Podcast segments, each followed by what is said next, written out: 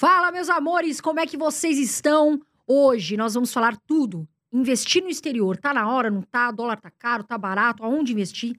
Como investir? A gente trouxe duas feras que entendem disso, mas antes, meu amor André Dias, como você tá?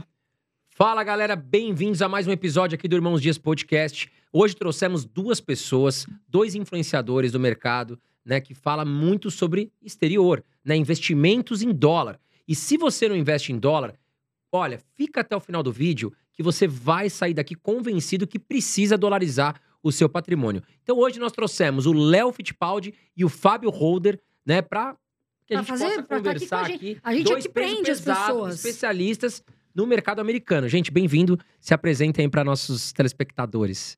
Obrigado, é, fico feliz pelo convite, André e Carol. Obrigado por ter chamado. E vai ser mais legal ainda agora com, com o Fábio aqui junto, que vai ter bastante é, assunto sobre investimento. E eu acho que vai ser um dos melhores podcasts sobre investimento exterior que vai ter no YouTube, hein? Tenho certeza que vai ser. Eita, vamos Oi, gente, tudo bem com vocês? Fábio Holder aqui, é um enorme prazer estar aqui de novo.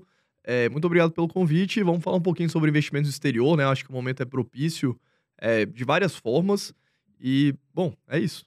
Vamos abrir falando do nosso patrocinador? Não, antes, a gente vai falar, mas antes, ó, criatura, por gentileza, dá o like de vocês, ah, vem verdade. aqui. Dá o like porque ajuda muito o nosso canal. Então, como forma de agradecimento, eu sei que você aí gosta de mim, não sei se gosta do André, mas dá o seu like pra gente. A meta é 300 curtidas nos 15 primeiros minutos. Bateu 15 minutos, Dobra a meta. 300 curtidas. E depois a gente vai dobrando a meta. É, é isso mesmo. Tá certíssimo. E o patrocinador, vamos falar? Vamos falar do nosso patrocinador, que é a Reserva. Inclusive, eu estive hoje aqui na Reserva, na Oscar Freire, aqui em São Paulo. Né? Tive buscando esse look aqui, ó. Camisetinha super descolada, pra quem gosta de uma roupa diferente, Aqui se uma roupa descolada. posta. Hum. Né? Tem camisa social, tem sunga, bermuda, vi tanta coisa legal, Carol, Tem na tênis, loja. Só que também eles vendem o quê? Online. Né? e Tem tem loja- desconto, inclusive. Tem loja online, tem loja física, mas você vê em todo lugar, né? O R aqui de reserva, o, o o pica-pauzinho. pica-pau famoso. Muito famoso. E bebe uma cervejinha, lá tem tudo. Eles abrem a geladeira, ixi, tem tudo lá. Tá aqui. Gostou dos nossos looks? Você vai aqui com o cupom Irmãos Dias, tem 10% de desconto na loja toda. Tá certo? Tá aqui, tá passando também um QR Code. Eu Agora, tenho dois tênis da reserva tá falando vendo? isso. ó, a lá, gente, tá eu vendo? então a gente as reserva, cara. pessoas. A gente enche o saco da reserva, Fábio, pra dar Esse desconto. pica-pau tá famoso, bicho. Tá? Todo lugar que você vai, sobe Tá lá. estampado. Tá estampado. Gente, primeira pergunta pra vocês. Todo mundo perguntando. Questão Lula entrando, né? A, a- toda essa tropinha, né? A tropa dele que vem todo mundo. Vai, é hora de investir no exterior? Como é que fica o cenário? É, é mais propício? Como é que fica isso? Quer começar aí, Fábio? Mete bala. É, e eu acho que, assim, o momento, o cenário atual, ele incentivou uma procura maior. Então, assim, o investimento no exterior, ele já vinha forte desde o ano passado, começando com corretoras trazendo aqui a possibilidade para o brasileiro começar a investir.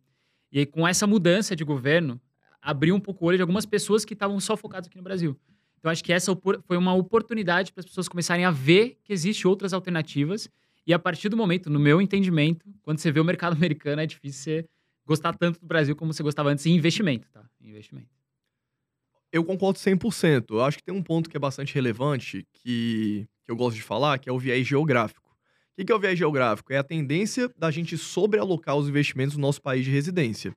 Então, vale para pensar o seguinte: muitas vezes a pessoa trabalha no Brasil, tem um emprego dela em uma empresa brasileira, ou seja, ela, tá, ela tem um risco da principal renda dela é, relativamente alto, né? Porque se a empresa quebrar acontecer alguma coisa com a empresa, ela vai perder o emprego, perder a renda. Mas mais do que isso, o viés geográfico, ele é mais ou menos você pensar o seguinte: se você tivesse nascido na França, você teria 100% dos seus investimentos no Brasil?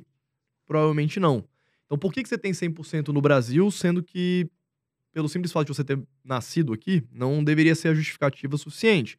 Hoje, o mercado brasileiro de capitais ele representa menos de 1% de todo o mercado global de ações, os Estados Unidos está perto de 50%. É, então, a gente se limita, se restringe muito nos investimentos sem nenhum motivo plausível, porque hoje é barato, hoje praticamente não tem custo, é simples. Se você quiser começar hoje, semana que vem, no mais tardar, você já está mandando dinheiro para fora, então não tem nenhum motivo para ficar 100% aqui no Brasil. Eu acho que isso é até um pilar. Eu até falei disso outro dia, que é o seguinte: o pessoal fala, mas o que é diversificar, Carol? A carteira. Eu falo que tem três pilares: diversificar a sua carteira em bons ativos, né, ativos diferentes e bons. Diversificação, como o Fábio falou, geográfica, né? Ou seja, está Brasil, mas também se põe no exterior. E também de moeda, que está exposto ao, dó- ao real e ao dólar, que digamos que também, né, sempre a longo prazo é vencedor. Então, quando a gente fala diversificar, meu amor, não é só diversificar a sua carteira Brasil. Tá? Lembre-se disso, a gente também tá falando de, de exterior, né, André? Não, verdade. Agora, uma coisa que a gente ouve muito, Léo e Fábio, é o seguinte. Pô, André, mas a taxa Selic está em 13,75%. Hoje a gente encontra produtos aqui da renda fixa pagando muito bem no Brasil. Para que, que eu vou levar meu dinheiro pro, pro exterior, né? E aí eu queria saber, vocês acham que mesmo com a Selic aqui pagando 13,75 ou mais, mesmo assim o cara tem que investir nos Estados Unidos? Acaba que. Qual que é a tendência, né? Hoje você tem o Brasil com uma taxa de juros maior, mas você tem também os Estados Unidos também com uma taxa de juros maior. Então acaba sendo atrativo para eles e para a gente aqui no Brasil. Mas o brasileiro ele olha lá para fora e ele acaba encontrando uma outra alternativa que é a bolsa um pouco mais barata. Então nesses momentos que você tem alta de juros aqui no Brasil e lá nos Estados Unidos, você tende a ter uma bolsa mais barata. Então acaba sendo um dos melhores momentos para você começar a ter um investimento lá fora e, e pensar na lógica de estar tá sempre investindo na, na, baixa dos mercados, né? Então acho que é uma tendência as pessoas pensarem nesse lado. Eu sei que não é tão fácil vir na cabeça, todo mundo pensa renda fixa, 14% vou colocar aqui, né? Mas acho que eu, eu tendenciaria a pensar na parte de bolsa mais barata e acreditaria que seria o melhor viés. Eu acho que um ponto que é importante que tem a ver com isso que o Léo falou é o seguinte: a bolsa, né? E vamos, quando a gente falar a bolsa, a gente está falando de índice, né? Então, uma cesta de ações, como por exemplo S&P 500 ou Ibovespa, enfim, é, as empresas elas sempre oferecem um prêmio de risco pelo investimento que você faz nela em relação à renda fixa. Então, como que o mercado, no geral, ele precifica as ações? Ele vê qual que é a taxa de juros na renda fixa no longo prazo e desconta aquele fluxo de caixa da empresa a valor presente, colocando um prêmio de risco em relação à renda fixa. Então, quando a renda fixa está pagando mais, a bolsa também está pagando mais porque ela está, entre aspas, mais barata, porque a renda fixa agora vale mais. Então, quando a gente tem alta de juros, a gente tem queda da bolsa. Então, acaba que a decisão de investir em bolsa ou renda fixa, ela não deveria ser função de quanto que a renda fixa está pagando porque a gente sempre vai ter uma expectativa de retorno maior na bolsa. A alocação entre renda fixa e renda variável, ela basicamente tem que ser função do perfil de investidor e dos objetivos pessoais da pessoa. Então, esse negócio de hora de bolsa, hora de renda fixa, é uma coisa que é, eu não gosto de pensar dessa forma. Tem um outro ponto também, que a renda fixa está em 14%, vamos botar assim quase, né? Aqui no Brasil, mas o que importa para o investidor é a renda fixa de longo prazo. E essa está pagando IPCA mais 6, por exemplo. O que, que acontece? Você está lá todo alocado em renda fixa, recebendo seu quase 1% ao mês, super feliz. E aí, daqui três anos, a Selic volta para. Não precisa nem voltar para os 2%, mas volta para 6%, para 8%, para 5%. E nesse momento, a bolsa já foi, porque agora o prêmio que você vai receber de retorno na bolsa também vai ser menor. Sim. Então, é importante o horizonte de investimento do investidor estar é, tá casado com os ativos de mesmo horizonte, porque querendo ou não, Tesouro Selic, por exemplo, que vai te render ali o CDI, é uma taxa diária. Você sabe quanto você vai receber de hoje para amanhã. A gente fala que é 13,75% ao ano, mas não existe garantia que a gente vai receber isso nos próximos 12 meses, porque Pode essa taxa mudar, né? é pós-fixada. Então você sabe que você recebe de hoje para amanhã. Então por que você está investindo de hoje para amanhã, de hoje para amanhã, de hoje para amanhã, sendo que você tem, às vezes, um horizonte de 10, 20, 30, 50 anos? Difícil é o pessoal esperar, né? Esse, esse prazo. As pessoas, às vezes, elas querem achar um milagre. Agora, quando a gente fala de investimento exterior, eu vejo que as pessoas perguntam muito de ações, né? REITs, ETFs. Mas existem bons, e até para esclarecer para o pessoal, bons produtos da renda fixa no exterior? Existe, com certeza. Assim, a bolsa, os Estados Unidos, ele é o principal mercado de renda fixa hoje no mundo, se para pensar, e é até maior que a, a bolsa como um todo, tá? O, o, o, quanto você tem de quantidade ali de transação em renda fixa. E está começando a vir para o Brasil aqui agora. Então a gente está começando a ter oportunidade de ter investimentos tão bons que eles têm lá fora e que a gente não tinha aqui. Então tá começando a vir os famosos bondes, né? Que a galera é, fala que é os debentures aqui do Brasil. Pô, isso aí é muito legal. Tem, tem empresa do Brasil aqui, Itaú, por exemplo, emitindo dívida lá nos Estados Unidos e pagando mais do que quase paga aqui no Brasil. Então, pagando, sei lá, 6%, 5% ao ano em dólar, né? Então, você tem a possibilidade de pegar essa renda fixa lá, que antes não tinha. As corretoras estão começando a disponibilizar agora para quem é brasileiro é, para as corretoras que estão disponíveis aqui no Brasil. Então, tá abrindo o horizonte para cá e eu acho que é incrível esse momento de agora que a gente está com essa taxa de juros um pouco maior, que os pagamentos eles são um pouco maiores também. Então, cara, esse mercado tá, tá vindo forte para cá e o brasileiro adora renda fixa, né? Então acho que vai pegar muito forte. Com certeza. Qual o percentual de rentabilidade hoje que a gente pode conseguir com a renda fixa americana? É, se eu não me engano, hoje as taxas dos títulos públicos americanos de longo prazo estão ali perto de 4,5%, 5% títulos de 10, 20, 30 anos estão pagando isso. E até os, os curtos também, de 1, 2 anos, está perto disso, né? A, gente tá, a, a curva de juros está meio flat. Então é mais ou menos isso que você consegue pré-fixado no mercado norte-americano. Se você quiser ir para uma renda fixa corporativa, você vai ter um prêmio de 1, 1,5%, 2%, 3%, 4%, dependendo do risco daquela empresa. Né? Quanto maior o risco daquele crédito, maior o retorno que você vai ter, maior vai ser o prêmio de risco em cima da renda fixa. Eu, pessoalmente, não sou muito fã desses títulos de, de crédito privado, empresariais. Eu gosto sempre de ir na direção ou alocação em bolsa e ações, REIT, seja diretamente através de ETFs, ou nos títulos públicos norte-americanos. Eu acho a renda fixa corporativa é, você toma muito risco e você talvez não seja tão bem compensado quanto o risco que você está tomando na bolsa. Então, eu prefiro ou zero risco no título público ou mais risco na bolsa. Legal. Agora, sabe, uh, a gente tem visto que os Estados Unidos eles estão passando por uma recessão. Né? Não só os Estados Unidos, mas o mundo todo. Eu acredito que os Estados Unidos demorou um pouco para subir ali a questão da taxa de juros e assumir que tinha um problema com a inflação. Né? E agora a gente está vendo que o mercado por lá tem que subir taxa de juros e, e o Banco Central americano vem subindo. Agora, é, falando nesse cenário, como é que os Estados Unidos está hoje posicionado em relação à economia deles? Vocês acham que o mercado começa a se recuperar quando, falando em ativos de bolsa de valores lá nos Estados Unidos? Porque muita gente começou a investir há pouco tempo e fala, poxa, tá lateralizando ou tá até caindo a bolsa americana. O que está acontecendo? Quando é que vai recuperar a economia americana? Acho que esse ponto vai ser legal porque a gente ouviu de, de ambos aqui, porque sempre é uma, uma diversidade, ninguém tem uma resposta certa, né? Acho que esse é o, é o ponto legal que a gente vai ter sempre se juntar em alguma coisa. Mas, assim, no meu ver, é esperado que pelo menos em 2024 a gente comece a ter uma inflação mais baixa, tá? Mais baixa, como que eu falo? 2, 3%. Então, pelo menos 2024. Esse ano ainda vejo com uma taxa de inflação um pouco mais alta. A gente viu agora, fechando o ano de 2022, em 6,5% ali no, nos Estados Unidos que é uma taxa de inflação muito elevada. Né? Se para pensar que no Brasil a média é 5, 6. Lá fora, pegando 6,5, a galera fica maluca, né? Não se via isso há muito tempo. Então ainda está tentando se encontrar um meio de você conseguir baixar essa taxa de inflação lá fora sem causar uma recessão. E aí que é o, o, o problema mais difícil, porque a gente não sabe até quando isso vai durar. O que a galera fala lá fora é que eles estão tentando fazer um soft lane, né? Que é como se fosse um pouso mais tranquilo, assim, de um avião. Por quê? Eles estão tentando é, manter a taxa de juros não tão elevadas para diminuir a inflação. Só que eles têm que achar um meio termo de não é, colocar uma recessão no mercado, frear muito a economia, para que eles consigam é, não, de certa forma, chegar no meio termo ali de, de, de, juros, economia. Só que é muito difícil, né? Então, minha previsão, pelo menos, é aí 2024. Bom, é, alguns pontos aqui em relação a isso. É, a gente teve crescimento do PIB lá nos últimos dois trimestres, então, assim, apesar de a gente ter uma inflação alta, juros subindo e uma expectativa de juros continuar subindo, a gente não tem de fato uma recessão que seria caracterizada por uma queda seguida de alguns trimestres de PIB negativo. Então, assim, a economia continua crescendo com PIB, com, com inflação e com os juros relativamente elevados, né, em relação a dois anos atrás. É isso é um ponto. Agora, eu gosto muito da frase, como a minha estratégia de investimentos ela é muito focada no longo prazo, acredito que é de vocês também, principalmente o pessoal também que está escutando a gente, é que eu simplesmente não me importo muito com isso. Isso não influencia na minha tomada de decisão. É uma frase muito boa do Buffett que é Never bet against America, né? Nunca aposte contra a América. Eu acho que tem várias coisas por trás dessa frase, tem até a cultura norte-americana de trabalho, uma cultura muito forte, vem lá da época do calvinismo, né? Lá de 1700 alguma coisa. Então, assim, o que, que a gente, como investidor de longo prazo, a gente tem que saber? A gente tem que saber que, eventualmente, ao longo dos próximos 10, 20, 30, 40 anos, Vão acontecer crises, vão acontecer recessões. A gente teve a crise do subprime em 2008, a gente teve a crise das .com nos anos 2000 e eventualmente a gente vai ter algum outro tipo de crise com crash ou não na bolsa, porque nem sempre a crise gera um crash na bolsa, tem esse ponto também. Então você tem que aceitar isso como premissa, saber que a sua carteira, uma vez a cada 10 anos, vai cair 20%, vai cair 30%, aceitar isso e continuar investindo todos os meses.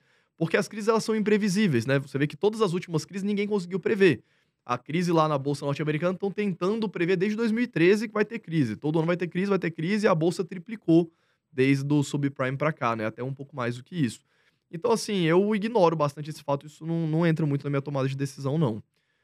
É, o, é, assim, o que eu acho é que é, tem muito ruído também no mercado, sabe? Sai uma notícia aqui, aí a pessoa fica desesperada, ela sai vendendo tudo. Sai uma notícia aqui. E outra coisa, a questão do dólar. A pessoa fala assim: ah, não, não vou comprar agora, porque o dólar tá sei lá, tá caro, tá barato. E é difícil, é impossível, na minha opinião, um economista prever o dólar. Então, o que, que eu penso? Constância, disciplina e constância. Todo mês eu vou lá, poxa, Carol, vou tirar um dinheiro aqui, vou investir no exterior. Tudo bem, pode ser que seja mais ou menos, tudo bem, meu amor, mas tira ali o dinheiro e constância.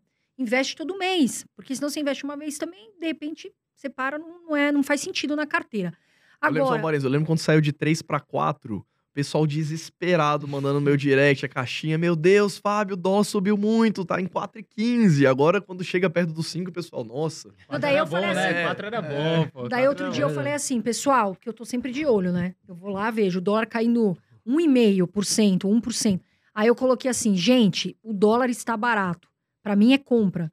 Esses dias que tava aba- abaixo de 5. Aí vem uma, aquelas pessoas, né? É, não está barato coisa nenhuma. Vocês falam toda hora que tá barato, compra agora, compra agora. O pessoal eh, quer, quer saber o, o preço ali do. Ele Quer saber o vai valor vai exato, mais. né? É, sempre vai cair mais. Ah, É porque o- compra agora, vai cair mais. O povo tem memória curta, né? É, se a gente olhar pra 1994, o dólar custava um real. Aí eu fui viajar, cara, eu trabalhava no Banco Itaú. A primeira viagem que eu fiz, eu tinha 25 anos, tô com 38, sei lá. Faz, façam as contas aí de qual foi o ano. cara, eu viajei e paguei 1,65 no dólar. Eu já viajei com dólar assim. Né? Meu, Que maravilha. pena que eu não tinha muito dinheiro naquela época. Eu era meio fudido naquela época. e aí eu não consegui comprar tanta Compensou ali como no- eu gostaria. Mas, cara, é, hoje a gente vai ver o dólar a 5 reais. É a nova realidade. É. Daqui a pouco pode ser 6, a gente não sabe. Né? Então, eu também tenho a ideia de que o dólar chegou pra ficar, 5 reais é a nova realidade. E se o, o caldo entortar, a gente pode chegar em 6, nada é impossível. Agora eu queria saber a opinião de vocês sobre o presidente Biden. O trabalho que ele vem fazendo nos Estados Unidos, ele vem sofrendo muitas críticas. E eu queria a opinião de vocês quanto a- a- ao trabalho do Biden. É, o, o Biden si, ele tá com pouca aceitação lá nos Estados Unidos agora, né? Eu acho que acredito perto de 40% ali. Então, a galera tá tentando entender ainda qual que vai ser o norte que vai ser levado. É que ele pegou um momento também bem difícil, né? Ele pegou um momento ali que foi colocado muito dinheiro na economia, ele tem que se virar ali também com o Fed para achar um meio termo de taxa de juros, inflação e tudo vai cair no colo dele. Então, assim, tem esse peso, tá? Que eu acho que tem que ser considerado, mas também tem algumas tomadas de decisões que tem que ser levadas em consideração ao longo do mandato dele. Ainda falta, acho que a próxima eleição vai ser no final do ano que vem, 2024. Então, até lá ainda tem chão, né? Bastante coisa para acontecer. Vai ser essa bem mudança agora de, de economia. Então, difícil eu realmente avaliar, assim, efetivamente o que, que vai acontecer e se tá muito bom ou não. Mas eu acredito que tá no meio termo ali, tá, tá tranquilo pro momento de, de agora, assim. Eu ach- eh, tava lembrando aqui também, acho que é exatamente isso, nem tem muita coisa pra complementar, mas o Biden pegou um momento difícil porque eu tive lá nos Estados Unidos em janeiro do ano passado, fiquei 40 dias lá. É, e aconteceu uma coisa muito curiosa durante a pandemia, né? Porque eles deram auxílio-desemprego e auxílio Covid. Então as empresas até hoje estão tendo muita dificuldade de contratar. É. A gente vê mundo quer ficar o dinheirinho ali, McDonald's, né? qualquer, Opa. qualquer empresa tá pagando para as pessoas irem na entrevista de emprego, né? Então, assim, é, essa alocação também dessas pessoas que estavam recebendo esse auxílio e como que vai ficar isso daqui para frente também é uma grande incógnita. Agora, é, em relação à tomada de decisão nos investimentos em relação ao que o presidente A tá fazendo ou o que o presidente B tá fazendo, é, não é algo também que influencia muito na minha tomada de decisão. Porque como a, a, a minha ideia é ter uma carteira diversificada de boas empresas e comprar todos os meses, eu não posso sair desse modus operandi simplesmente porque agora é o presidente A, porque é o presidente B ou porque é o presidente C. Em relação ao dólar, queria até fazer um, um comentário, né? O pessoal me pergunta muito, Fábio, você acha que o dólar vai subir, vai cair, etc. Simplesmente nem o dólar e nenhuma variável macroeconômica tem como a gente prever, né? Ninguém consegue prever variável macroeconômica. Mas um ponto é que as variáveis que fazem o dólar subir, ou que fazem o dólar cair, elas já estão no limite máximo delas. Então, por exemplo, o que, faria o dólar cair? Seria, por exemplo, o Banco Central aqui no Brasil subir juros. Só que nesse momento a gente já está com juros altos e ainda tem uma pressão para o Banco Central baixar os juros. Então, não vejo. Pode até ser que o Banco Central suba os juros, mas é pouco provável que isso aconteça. O que, que é mais provável? Que o governo norte-americano suba os juros. E aí isso faz o dólar se valorizar mais frente ao real. É, quando a gente pega, por exemplo, é, o ciclo das commodities, né? Quando as commodities estão em alta, o real tende a se valorizar porque a gente exporta muito. Gente vai ver preço de petróleo, minério, estão perto da máxima histórica. Então não tem muito para onde as commodities subirem. E o terceiro ponto são as contas públicas, né? O fiscal, que é o governo arrecadar mais do que gasta, gastar menos do que arrecada. Que é uma coisa também que é pouco provável, pelo menos nos próximos anos. Então, assim, todas as variáveis que podem fazer o dólar baixar já estão no limite contrário. Então, eu vejo que o dólar é daqui para cima. Ah, pode no curto prazo chegar em 4,50, 4,30, pode. Mas eu acho que no médio prazo não. E um ponto também é que o, o brasileiro ele tem que se preocupar não do dólar cair. Porque se o dólar cair, tá ótimo, vai continuar investindo, vai comprar mais dólar e tudo certo. O problema é a gente estar numa economia de um país em desenvolvimento sem ter dólar na carteira. É que a gente O vê o que está acontecendo na né? Argentina, por exemplo, né? Que de cinco anos para cá simplesmente o poder do peso de compra foi caiu 96% frente ao dólar. Então, o risco do brasileiro não é o dólar subir ou o dólar cair, é você não ter dólar. Exatamente. Eu até. É que nem a gente viu na Rússia, né? O que aconteceu? A moeda despencou e quem só tinha né, a moeda lá acabou. De lá se acabou se prejudicando. E a gente viu um monte de milionário, inclusive eu tava lá em Maldivas.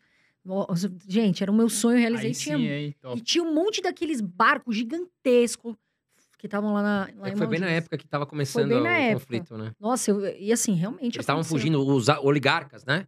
Eles estavam fugindo com, a- com as, com as lanchas, com os navios, enfim, iates, tudo lá pra, pra aquela região de Maldivas. Sim. Só comentar um Agora- ponto do, do dólar aqui, que é só para não esquecer. é, acho que tem um ponto importante também que a galera às vezes coloca muito peso nessa decisão, né? Da, da questão de sempre pegar um dólar um pouco mais barato, porque é o melhor, tal, né? Todo mundo quer ganhar um pouquinho em tudo. Só que as pessoas elas não pensam que a variação do dólar é tão pequena no curto prazo que não vai te afetar nada lá na frente. Então é uma perca de tempo você ficar olhando para o dólar 4,50, ah, é 5, para onde vai? Esse tempo que você já está reclamando, você já perdeu uma pretensão de, de crescimento muito forte lá na frente de bolsa, dólar, que um, em algum Que a momento empresa cresce também, ganha, né? Vai somando lucro e você perdeu, ficou no meio do caminho lá. Perfeito. Então, Não, desculpa, Léo. não, é isso mesmo. Eu acho que não, não tem muito pra onde ficar correndo, tem que fazer. É, eu acho que principalmente assim, talvez se a pessoa tem, ah, eu tenho um dinheiro muito grande aqui que eu guardei na renda fixa da minha vida inteira e agora eu quero comprar tudo em dólar. Talvez a pessoa fique mais afetada, né, com, com o dólar subir ou cair, ah, comprei, agora o dólar despencou. Só que se você tem um patrimônio grande, você quer ir para a bolsa ou quer ir para o dólar, você já não deveria fazer isso de uma vez de forma nenhuma, né, por vários motivos. Então, assim, mesmo que você tenha um patrimônio grande, vá aos poucos ali para o dólar, né? Exato. Senão você fica depois, foi o que você falou, né? O Fábio falou no começo, perfil de investidor tem que ter cuidado, muito. E parece básico, mas não é. É, um- é uma das coisas que a gente vê mais erro. Ah, eu corro risco, eu quero correr risco, vou alocar em bolsa, aí derrapa, a pessoa fica desesperada. Então, às vezes, é melhor ir com, né, devagarinho, pisando ali na água, né, no mar, entrando, do que mergulhar lá e depois você não saber o seu perfil. Cuidado, acontece muito isso.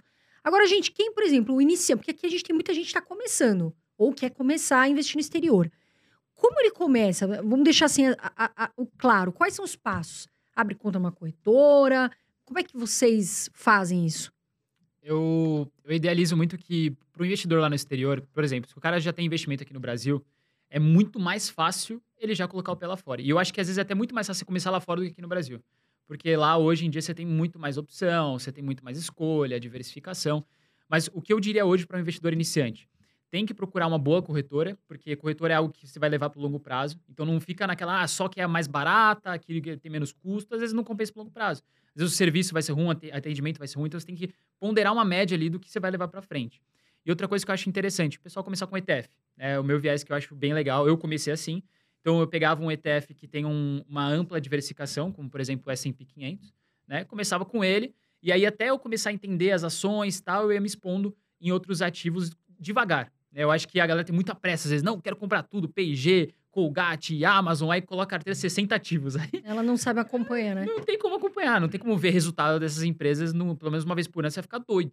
Então, assim, ETF e, e colocaria alguns ativos, dependendo do teu risco, né? De acordo com o tempo, entendendo, estudando, vendo o que é interessante. Eu faria dessa forma, foi o jeito que eu comecei, pelo menos. Né? Perfeito. Acho que em relação às corretoras, assim, a gente tem algumas opções de corretoras. É, o, o, o investidor hoje está muito mal acostumado com esse negócio de taxa zero em tudo, né? É, aqui no Brasil a gente viu essa realidade acontecendo, a gente viu nos Estados Unidos também, né? A Charles Schwab puxou esse movimento, que é uma das maiores corretoras lá, é a maior hoje, né? É, eles zeraram a taxa, se não me engano, foi em 2019, e aí todas as corretoras quase vieram zerando taxa. É, só que eu vejo que as pessoas ficam muito preocupadas com isso. Escolher uma corretora muito barata e às vezes você vai economizar 1%, meio por cento. Então, assim, eu não iria para custo. Antigamente, na Bolsa aqui do Brasil, era super caro operar. As corretoras cobravam 2% de, do valor da ordem, mais taxa fixa. Hoje tá, tá tudo tão baixo que não vale a pena você ficar escolhendo uma corretora por causa de alguns reais a mais ou a menos ali na hora de você dar ordem. Então, acho que é isso. Procurar uma corretora que você se sinta seguro, é, que tenha um bom suporte. E é isso. É, em relação ao começar, eu também gosto da ideia de começar por ET pelos ETFs, né? É, para quem não conhece, o ETF ele é um fundo listado em bolsa que tem uma taxa de administração praticamente zero, quase zero na maioria dos casos. E essa cota que você compra vai variar do ETF, mas custa ali entre 50 e 400 dólares cada cota.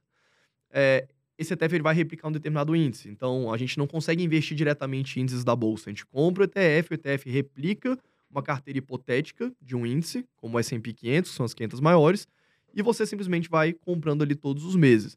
Eu diria até que estruturando uma boa carteira de ETFs, você nem precisaria, se você não quiser, ir para a parte de alocação direta em ações. Eu acho que você, eu gosto, né? Existe essa guerra na internet entre alocação ativa, que é comprar as ações, ou comprar os ETFs de forma passiva. Eu, pessoalmente, gosto de ter os dois na carteira, porque eu acho que você fica com o melhor dos dois mundos. Mas eu diria também que para quem não quer ir para o stock picking, que seria uma coisa que demande talvez um pouco mais de energia, você pode tranquilamente ter uma carteira só de ETFs para o longuíssimo prazo. É, a gente compõe nessa alocação genérica que a gente tem nos ETFs com alguns ETFs que replicam algumas, algumas estratégias que se mostraram vencedoras no longo prazo, que é o que a gente chama de factor investing. Então, com alguns poucos ETFs ali, você já estrutura uma carteira que todo mês você só precisa abrir o home broker e gastar cinco minutos. É, então também é uma opção para quem. Mas assim, o bichinho do stock picking uma hora vai morder a pessoa, não adianta. Você já tá quem não um quer ano, ser sócio do McDonald's? Um ano comprando ETF, vai começar a comprar as ações, não tem jeito. Mas é meio viciante, parece, é. né? Você começa a querer avançar mais. É. Agora, chegamos aqui no nosso segundo bloco, Carol, e falta subir o número de curtidas Curtida, aqui, né? É, dá like, viu? Gente, você que tá aí dá um like. A gente vem aqui, a gente traz um conteúdo, sabe? A gente fica aqui chamando eles, praticamente eles têm que ser obrigados aqui, a gente segura o convidado. Dá o seu like, tá bom, meu amor? É muito importante. Então, se você gosta de mim, dê o seu like, ok? Mas se você antes... gosta de mim, já se inscreve e ativa a notificação. já sei. Boa, né? Põe aí. Quem você gosta mais? Não tô brincando. Abre enquete. enquete. enquete. Quem você gosta mais? Mas antes, meu amor, eu vou falar para você que tá começando. Porque muitas pessoas têm dificuldade. Elas não sabem, e tá tudo bem. Elas não sabem nem como começar, né? Então ela abre a conta na corretora, mas tudo bem, o que, que eu faço? Gratuitamente, enfim. Você vai fazer um TED, um Pix, tá? Da sua conta Brasil para a corretora, né? Para a conta lá americana, tá bom? Tem que fazer esse passo. Lá você vai fazer o câmbio, tá bom? Porque chega em real, daí você faz o câmbio, vai para dólar e aí você começa a investir. Ali praticamente você vê o home broker, vai estudando na internet, os ativos, vai, pega uma plataforma prática, é tudo em português, a maioria das corretoras, então não se preocupe, mas é mais ou menos esse mecanismo. O, o Fábio comentou em relação a taxas. Queria que você falasse um pouquinho mais quais são as taxas embutidas hoje para que o brasileiro possa começar a investir na Bolsa Americana? É, o pessoal acha que é muito caro, que tem muito imposto, né? Normalmente, quando sai coisa de investimento no exterior, é algum tipo, as notícias que bombam no jornal, é político que tem offshore lá fora para lavar dinheiro e não sei o quê. Mas é um processo totalmente legal, né? Inclusive, investir no exterior é previsto na Constituição. É, e o que a gente tem de custo hoje, basicamente de imposto, o pessoal acha que paga muito imposto investir fora. Você paga 0,38% do valor que você está mandando uma única vez em forma de IOF fica retido na hora que você manda o dinheiro. E você vai pagar o que a gente chama de spread cambial. O que é o spread cambial? É a diferença do dólar que a corretora está te vendendo para o dólar comercial. Hoje, dependendo da forma como você envia esse dinheiro, fica ali entre 0,5%, 0,7%, até chegando a algo próximo de 2%. Esse valor você paga uma única vez também quando você faz a remessa. E esse custo é para mandar e esse custo é para trazer de volta.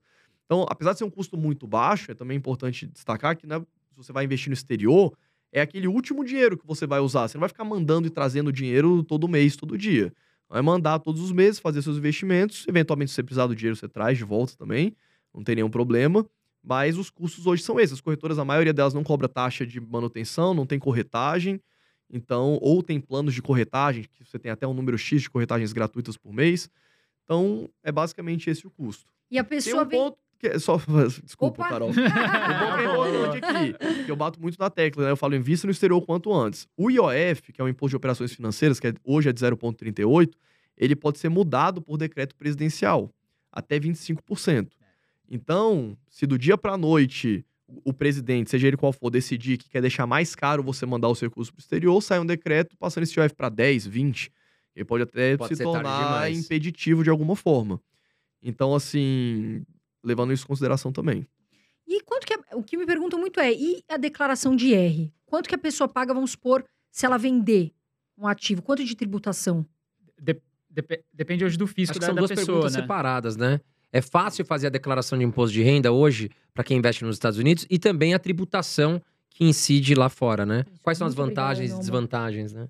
É que declaração e imposto... É, uma coisa é o custo, né? A gente falou, pô, mandamos dinheiro, beleza, paguei lá 1% para fazer remessa e investir. E agora, né? O que, eu vou pagar de imposto, de declaração, como que é? Acho que é, é essa a diferença, né? Isso. É, então, é, é que assim, hoje pro brasileiro é bem até mais tranquilo a questão de imposto e tem um benefício muito legal que a galera às vezes não sabe. Porque se você vende um ativo lá fora, seja uma ação, um ETF, um REIT, e você é brasileiro, você tem uma isenção de 35 mil reais por mês em venda. Então é um valor muito representativo. Você para pensar hoje aqui em ETF, você não tem isso. Fundo imobiliário, você não tem isso. Né? Você só tem com ação, que se eu não me engano é 20 mil reais a isenção. Então, pô, lá fora você tem com ação REIT ETF 35 mil por mês. Então é muita coisa. Então, assim, você pode colocar muito mais dinheiro no teu bolso fazendo algumas vendas lá fora do que aqui no Brasil. Então, só isso já é um grande diferencial. E aí, a outra questão que tem diferencial de, de imposto lá fora, né? A gente já pode falar de declaração aqui também, é o dividendo. Né? E aí, tem, tem um monte de assunto que a gente pode entrar aqui, porque é um negócio que o brasileiro também fica meio assim de investir lá fora, compara muito número. Ah, 10% aqui, 5% lá, é baixo demais. Mas depois a gente conversa sobre isso. Tem 30%, né? Então, esse é muito importante comentar. Já na fonte, direto, né? Não precisa fazer nada, né, Léo? Perfeito, isso aí. Porque isso é um ponto muito importante. Às vezes as pessoas veem, ah, tal empresa pagou um dólar e cai 0,7 na conta da pessoa. Ela fala, pô, mas aí, o que aconteceu?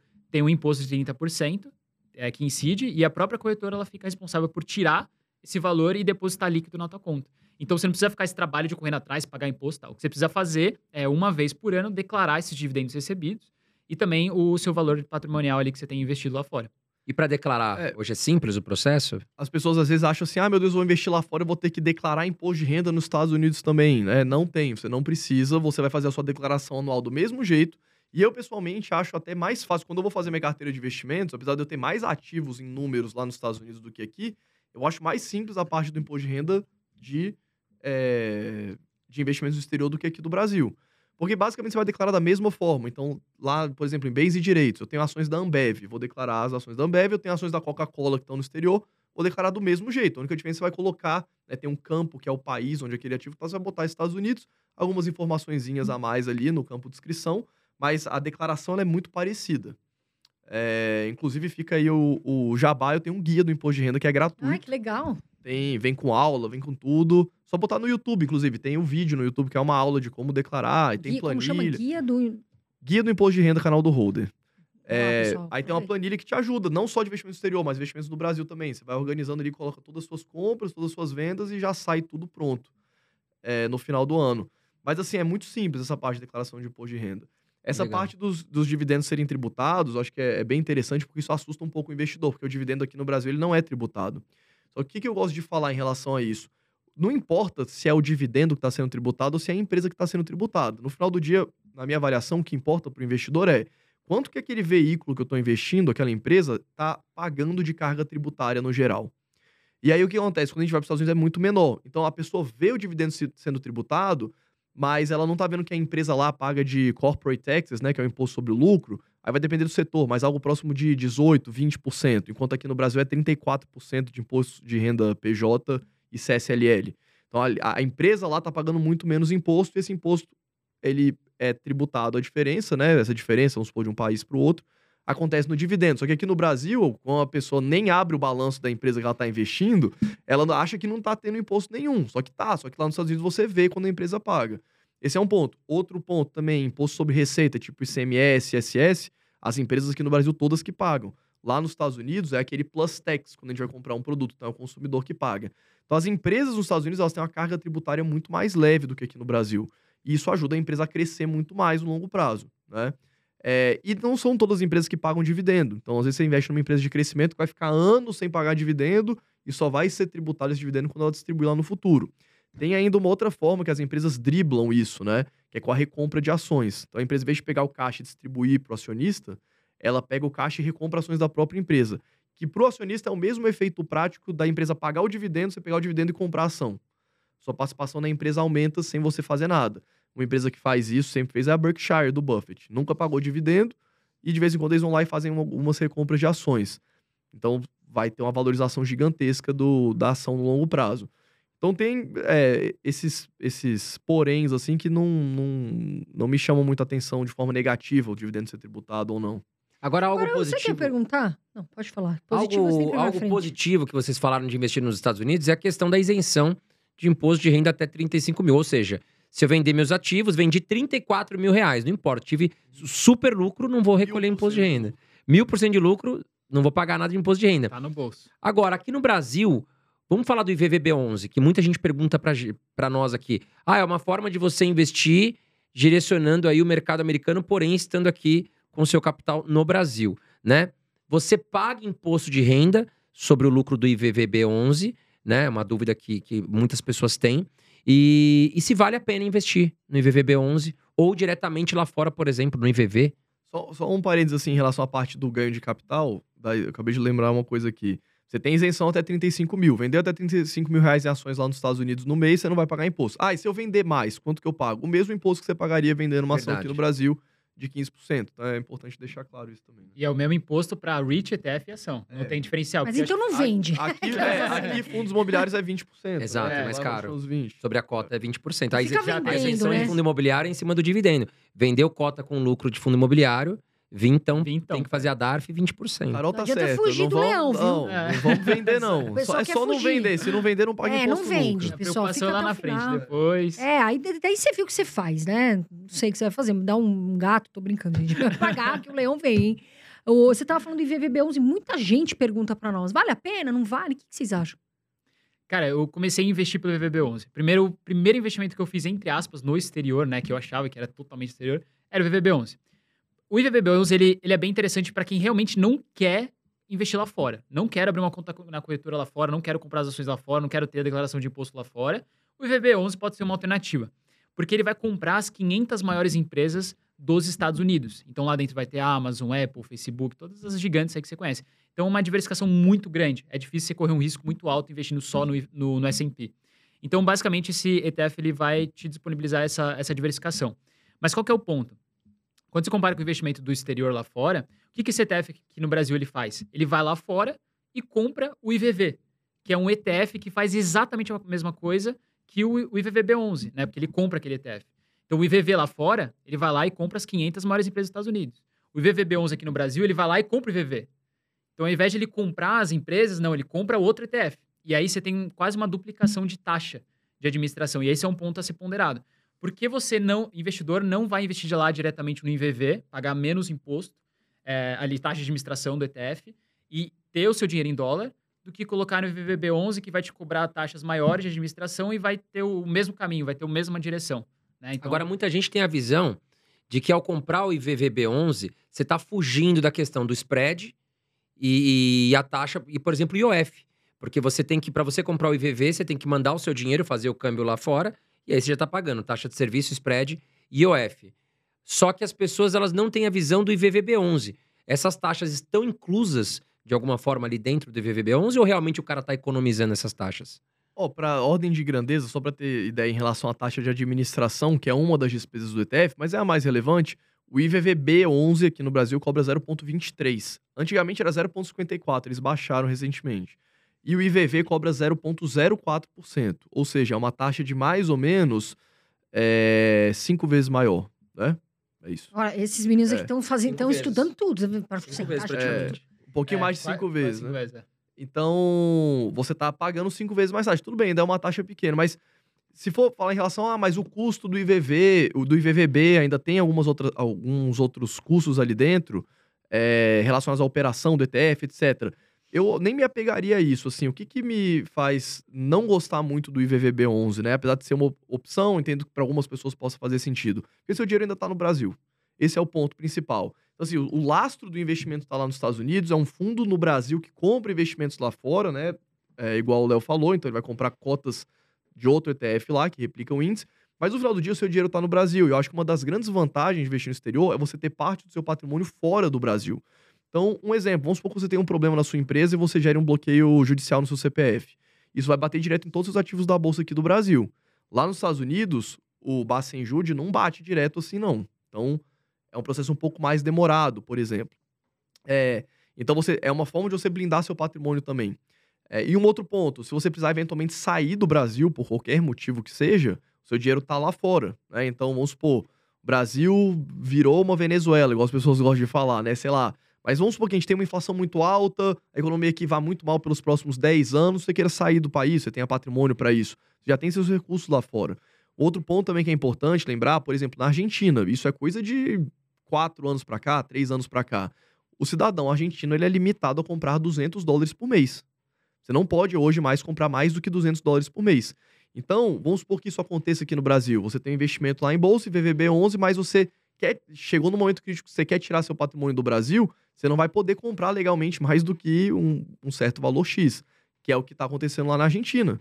Então, assim, é, a, a, pessoa tem que pensar o quanto que isso é relevante para a vida dela, né? Ter uma parte do patrimônio de fato lá fora.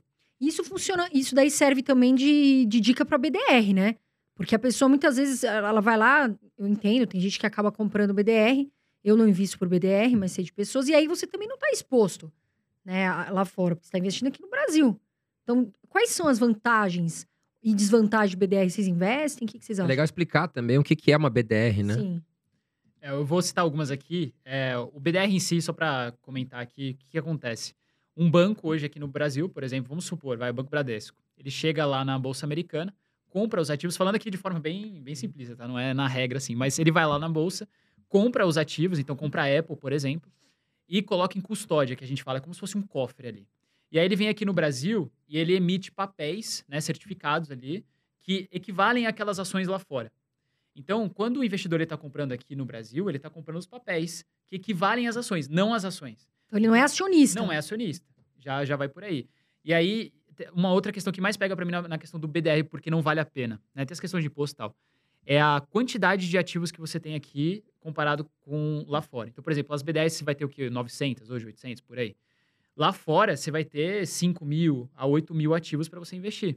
Você não vai ter todos aqui. Então, eu acho que você perde muita oportunidade de investimento só por ter querer focar em BDR, né? Fora as outras questões tributárias, etc. Mas olhando um monte de empresas. Eu olho lá algumas empresas interessantes que eu gosto de estudar, diferenciada tal. Falo, nossa, legal. Você olha, nem BDR tem. Ou às vezes o valor da BDR ele é muito elevado e não compensa o investidor colocar essa grana. Às vezes nem tem a grana para colocar e comprar. É mais fácil ir lá fora e comprar um fracionado, comprar alguma coisa mais é, com uma quantidade menor. Então, só pela quantidade, para mim, já é um negócio que, que não, não vale a pena. Não tem liquidez, né? Não você compra, liquidez, por é. exemplo, é. aqui você fica é mais difícil e é mais caro. É, além, além da questão que a gente falou do IVVB11, que é o mesmo problema de você ter o seu dinheiro ainda no Brasil, tem uma outra problemática assim, que as pessoas, ah, vou comprar BDR porque é mais simples e tal. Né? Já tem conta numa corretora brasileira, vai lá e compra o BDR. Só que acontece? Como a maioria dos BDRs hoje não tem liquidez, é, ou seja, não tem muito volume relevante sendo transacionado, é, a gente acaba pagando um preço que a gente nem vê. Que é, você compra ação aqui, porque quem tá. Normalmente as BDRs têm o que a gente chama de market maker, que é uma instituição financeira que fica dando ordem de compra e venda para dar liquidez para o mercado. Só que ela sempre vai comprar mais barato do que vale de você e sempre vai te vender um pouquinho mais caro, que a gente chama de spread. Então, você sempre vai pagar um pouco mais caro nessas, nos B10 aqui do que se você comprasse ação diretamente lá.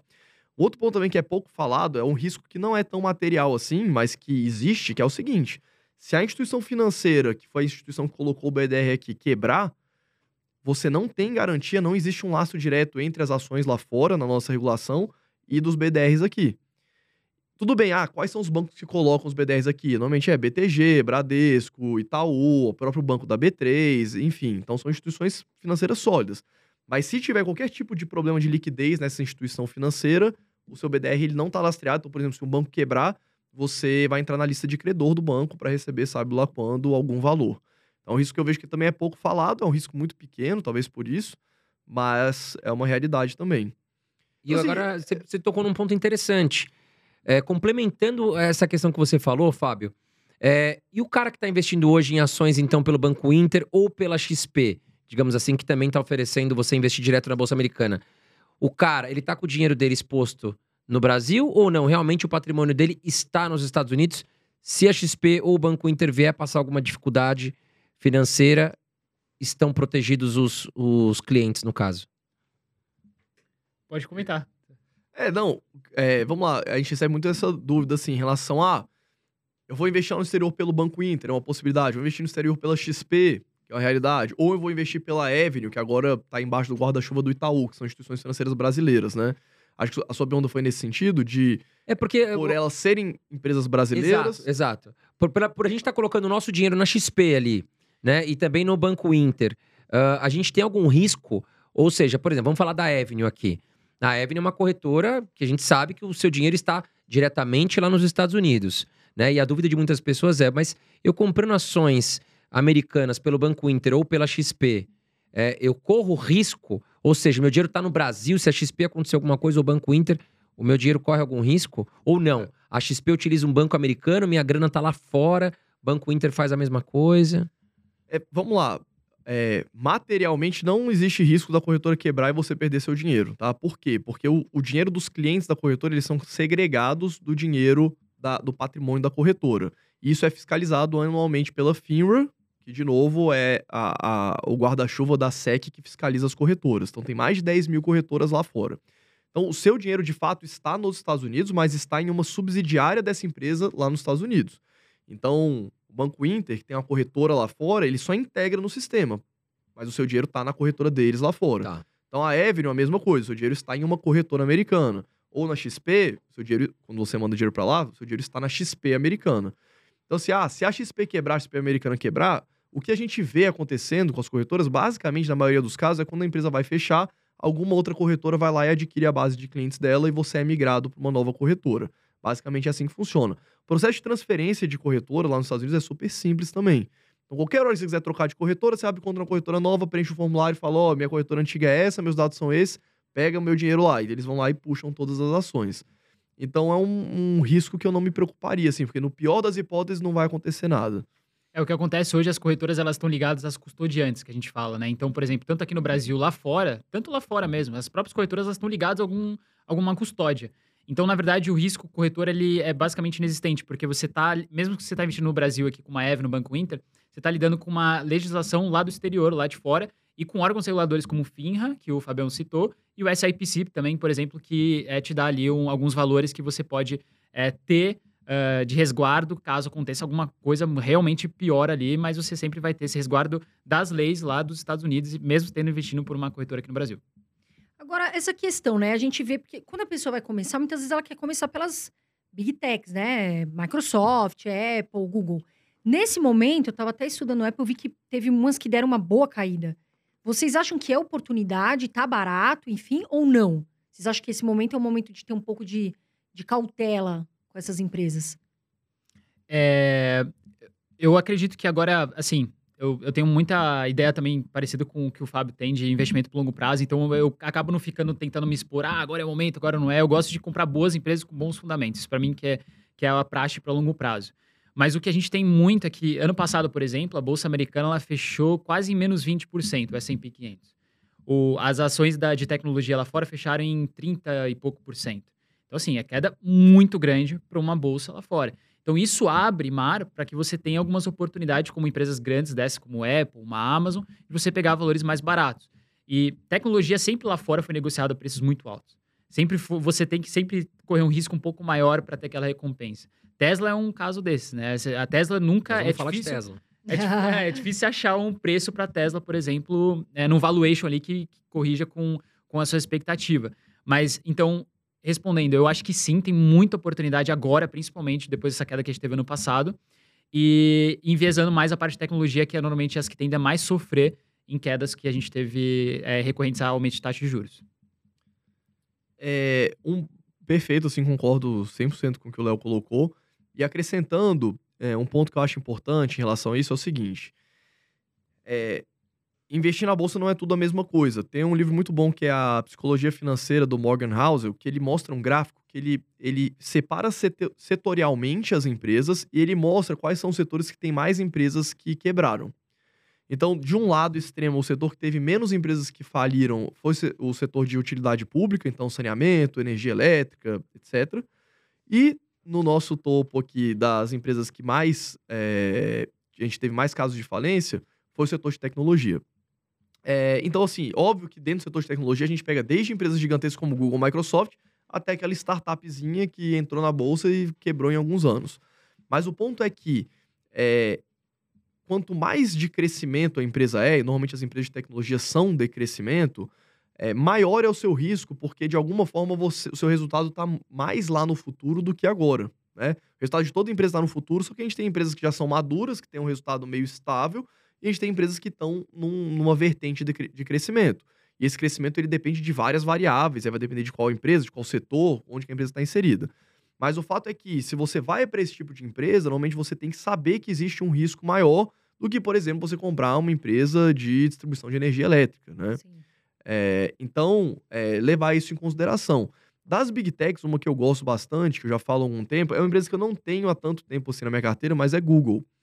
É, eu gosto bastante de Google na parte de, de tecnologia e é uma empresa que também caiu bastante recentemente. Então, repara também, até pegando o gancho que o Léo falou, por que, que as empresas de tecnologia caíram mais do que o índice na média? Porque, como a maioria das empresas de tecnologia são empresas de crescimento e o fluxo de caixa delas está muito lá no futuro, quando a gente tem um, uma, um aumento de juros, essas empresas vão cair muito mais do que uma empresa que já tem os seus resultados mais previsíveis nos próximos anos, né? Que seriam as empresas de valor, que seria o oposto de uma empresa de crescimento. Então, é, isso mostra também um pouco do, do teor maior de risco nas empresas de tecnologia. O que eu gosto também de orientar, e pegando aquilo que a gente falou no começo sobre os ETFs, quando você estrutura uma carteira, uma boa carteira de ETFs para o longo prazo, e você já tem uma ultra diversificação ali dentro dessa carteira, você pode correr riscos ali no stock picking sem muitos problemas no longo prazo. Porque mesmo que você faça tudo errado na sua carteira de stock picking, você vai ter a parte dos ETFs para te salvar né, de qualquer grande cagada. Mas é, é, importante também pensar dessa forma, porque eu vejo muita gente assim, pô, eu conheci um cara um dia desse que pegou todo o dinheiro que ele tinha e tinha em loja, é, lojas americanas. Meu Deus do céu. Antes, não, antes de cair. Antes de cair. Não foi porque caiu ele comprou tudo. Então, assim, o cara tinha lá, Agora, sei lá, coitado, ele deve... 500 mil reais e pegou o dinheiro da renda fixa, botou todo em lojas americanas, aí caiu lá, os 90 e poucos por cento. Meu E a pessoa cara não é um maluco, é, Liquidou o então- patrimônio inteiro. Então, assim, se você Esse daí tem que... Já é Rivotril pra cima. Como ficar pobre do dia pra noite. é Doidão, só é. fazer aula com ele. Então, assim, Coitado. se você tem uma carteira de ETFs, você Como pode correr rico, esses riscos pobre. na renda, no, no, no stock pick, né? Sem- Meu Deus, esse estresse. aí da Americanas, olha, meu amigo, infelizmente... Esse aí a gente tem que Gente, trazer pra ser entrevistado que- aqui. Não, isso aí esquece. É... Tamo no Rivotril, coitado. Coitado Mas da dica, assim, né? é, então. Porque assim, eu não sei que as pessoas têm, gente, não vai. E o pessoal alavanca muito. É. Na- teve uma época da Vale, antes de acontecer, infelizmente, que aconteceu em Brumadinho, teve uma amiga minha que alavancou muito dinheiro na Vale. Veio a, né, essa situação e acabou perdendo tudo, praticamente ainda o que alavancou. Então, gente, ah, eu gosto muito da Coca-Cola. Pô, legal, eu também. Mas não vai colocar tudo na Coca-Cola. Divide, diversifica os ativos. Isso que o, que o Fábio falou faz todo sentido, porque tem muita gente que faz isso. E esse aí da Americanas, que susto. Agora- Tem um... O Fábio tocou num ponto interessante de cagadas. E falando sobre iniciantes, né? Que às vezes tem medo de fazer cagada.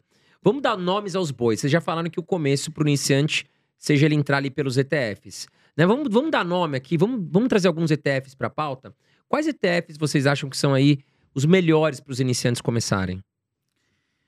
Olha, tem vários, hein, bons lá fora. É, eu começaria, acho que, com o mais simples aqui, básico, tá? Que é o VO, por exemplo, que pega o S&P 500, ou o IVV, ou o SPY, SPY, que é a mesma coisa, né? A galera sempre fica tentando diferenciar um ou outro, mas o, o resultado final sempre vai ser o mesmo.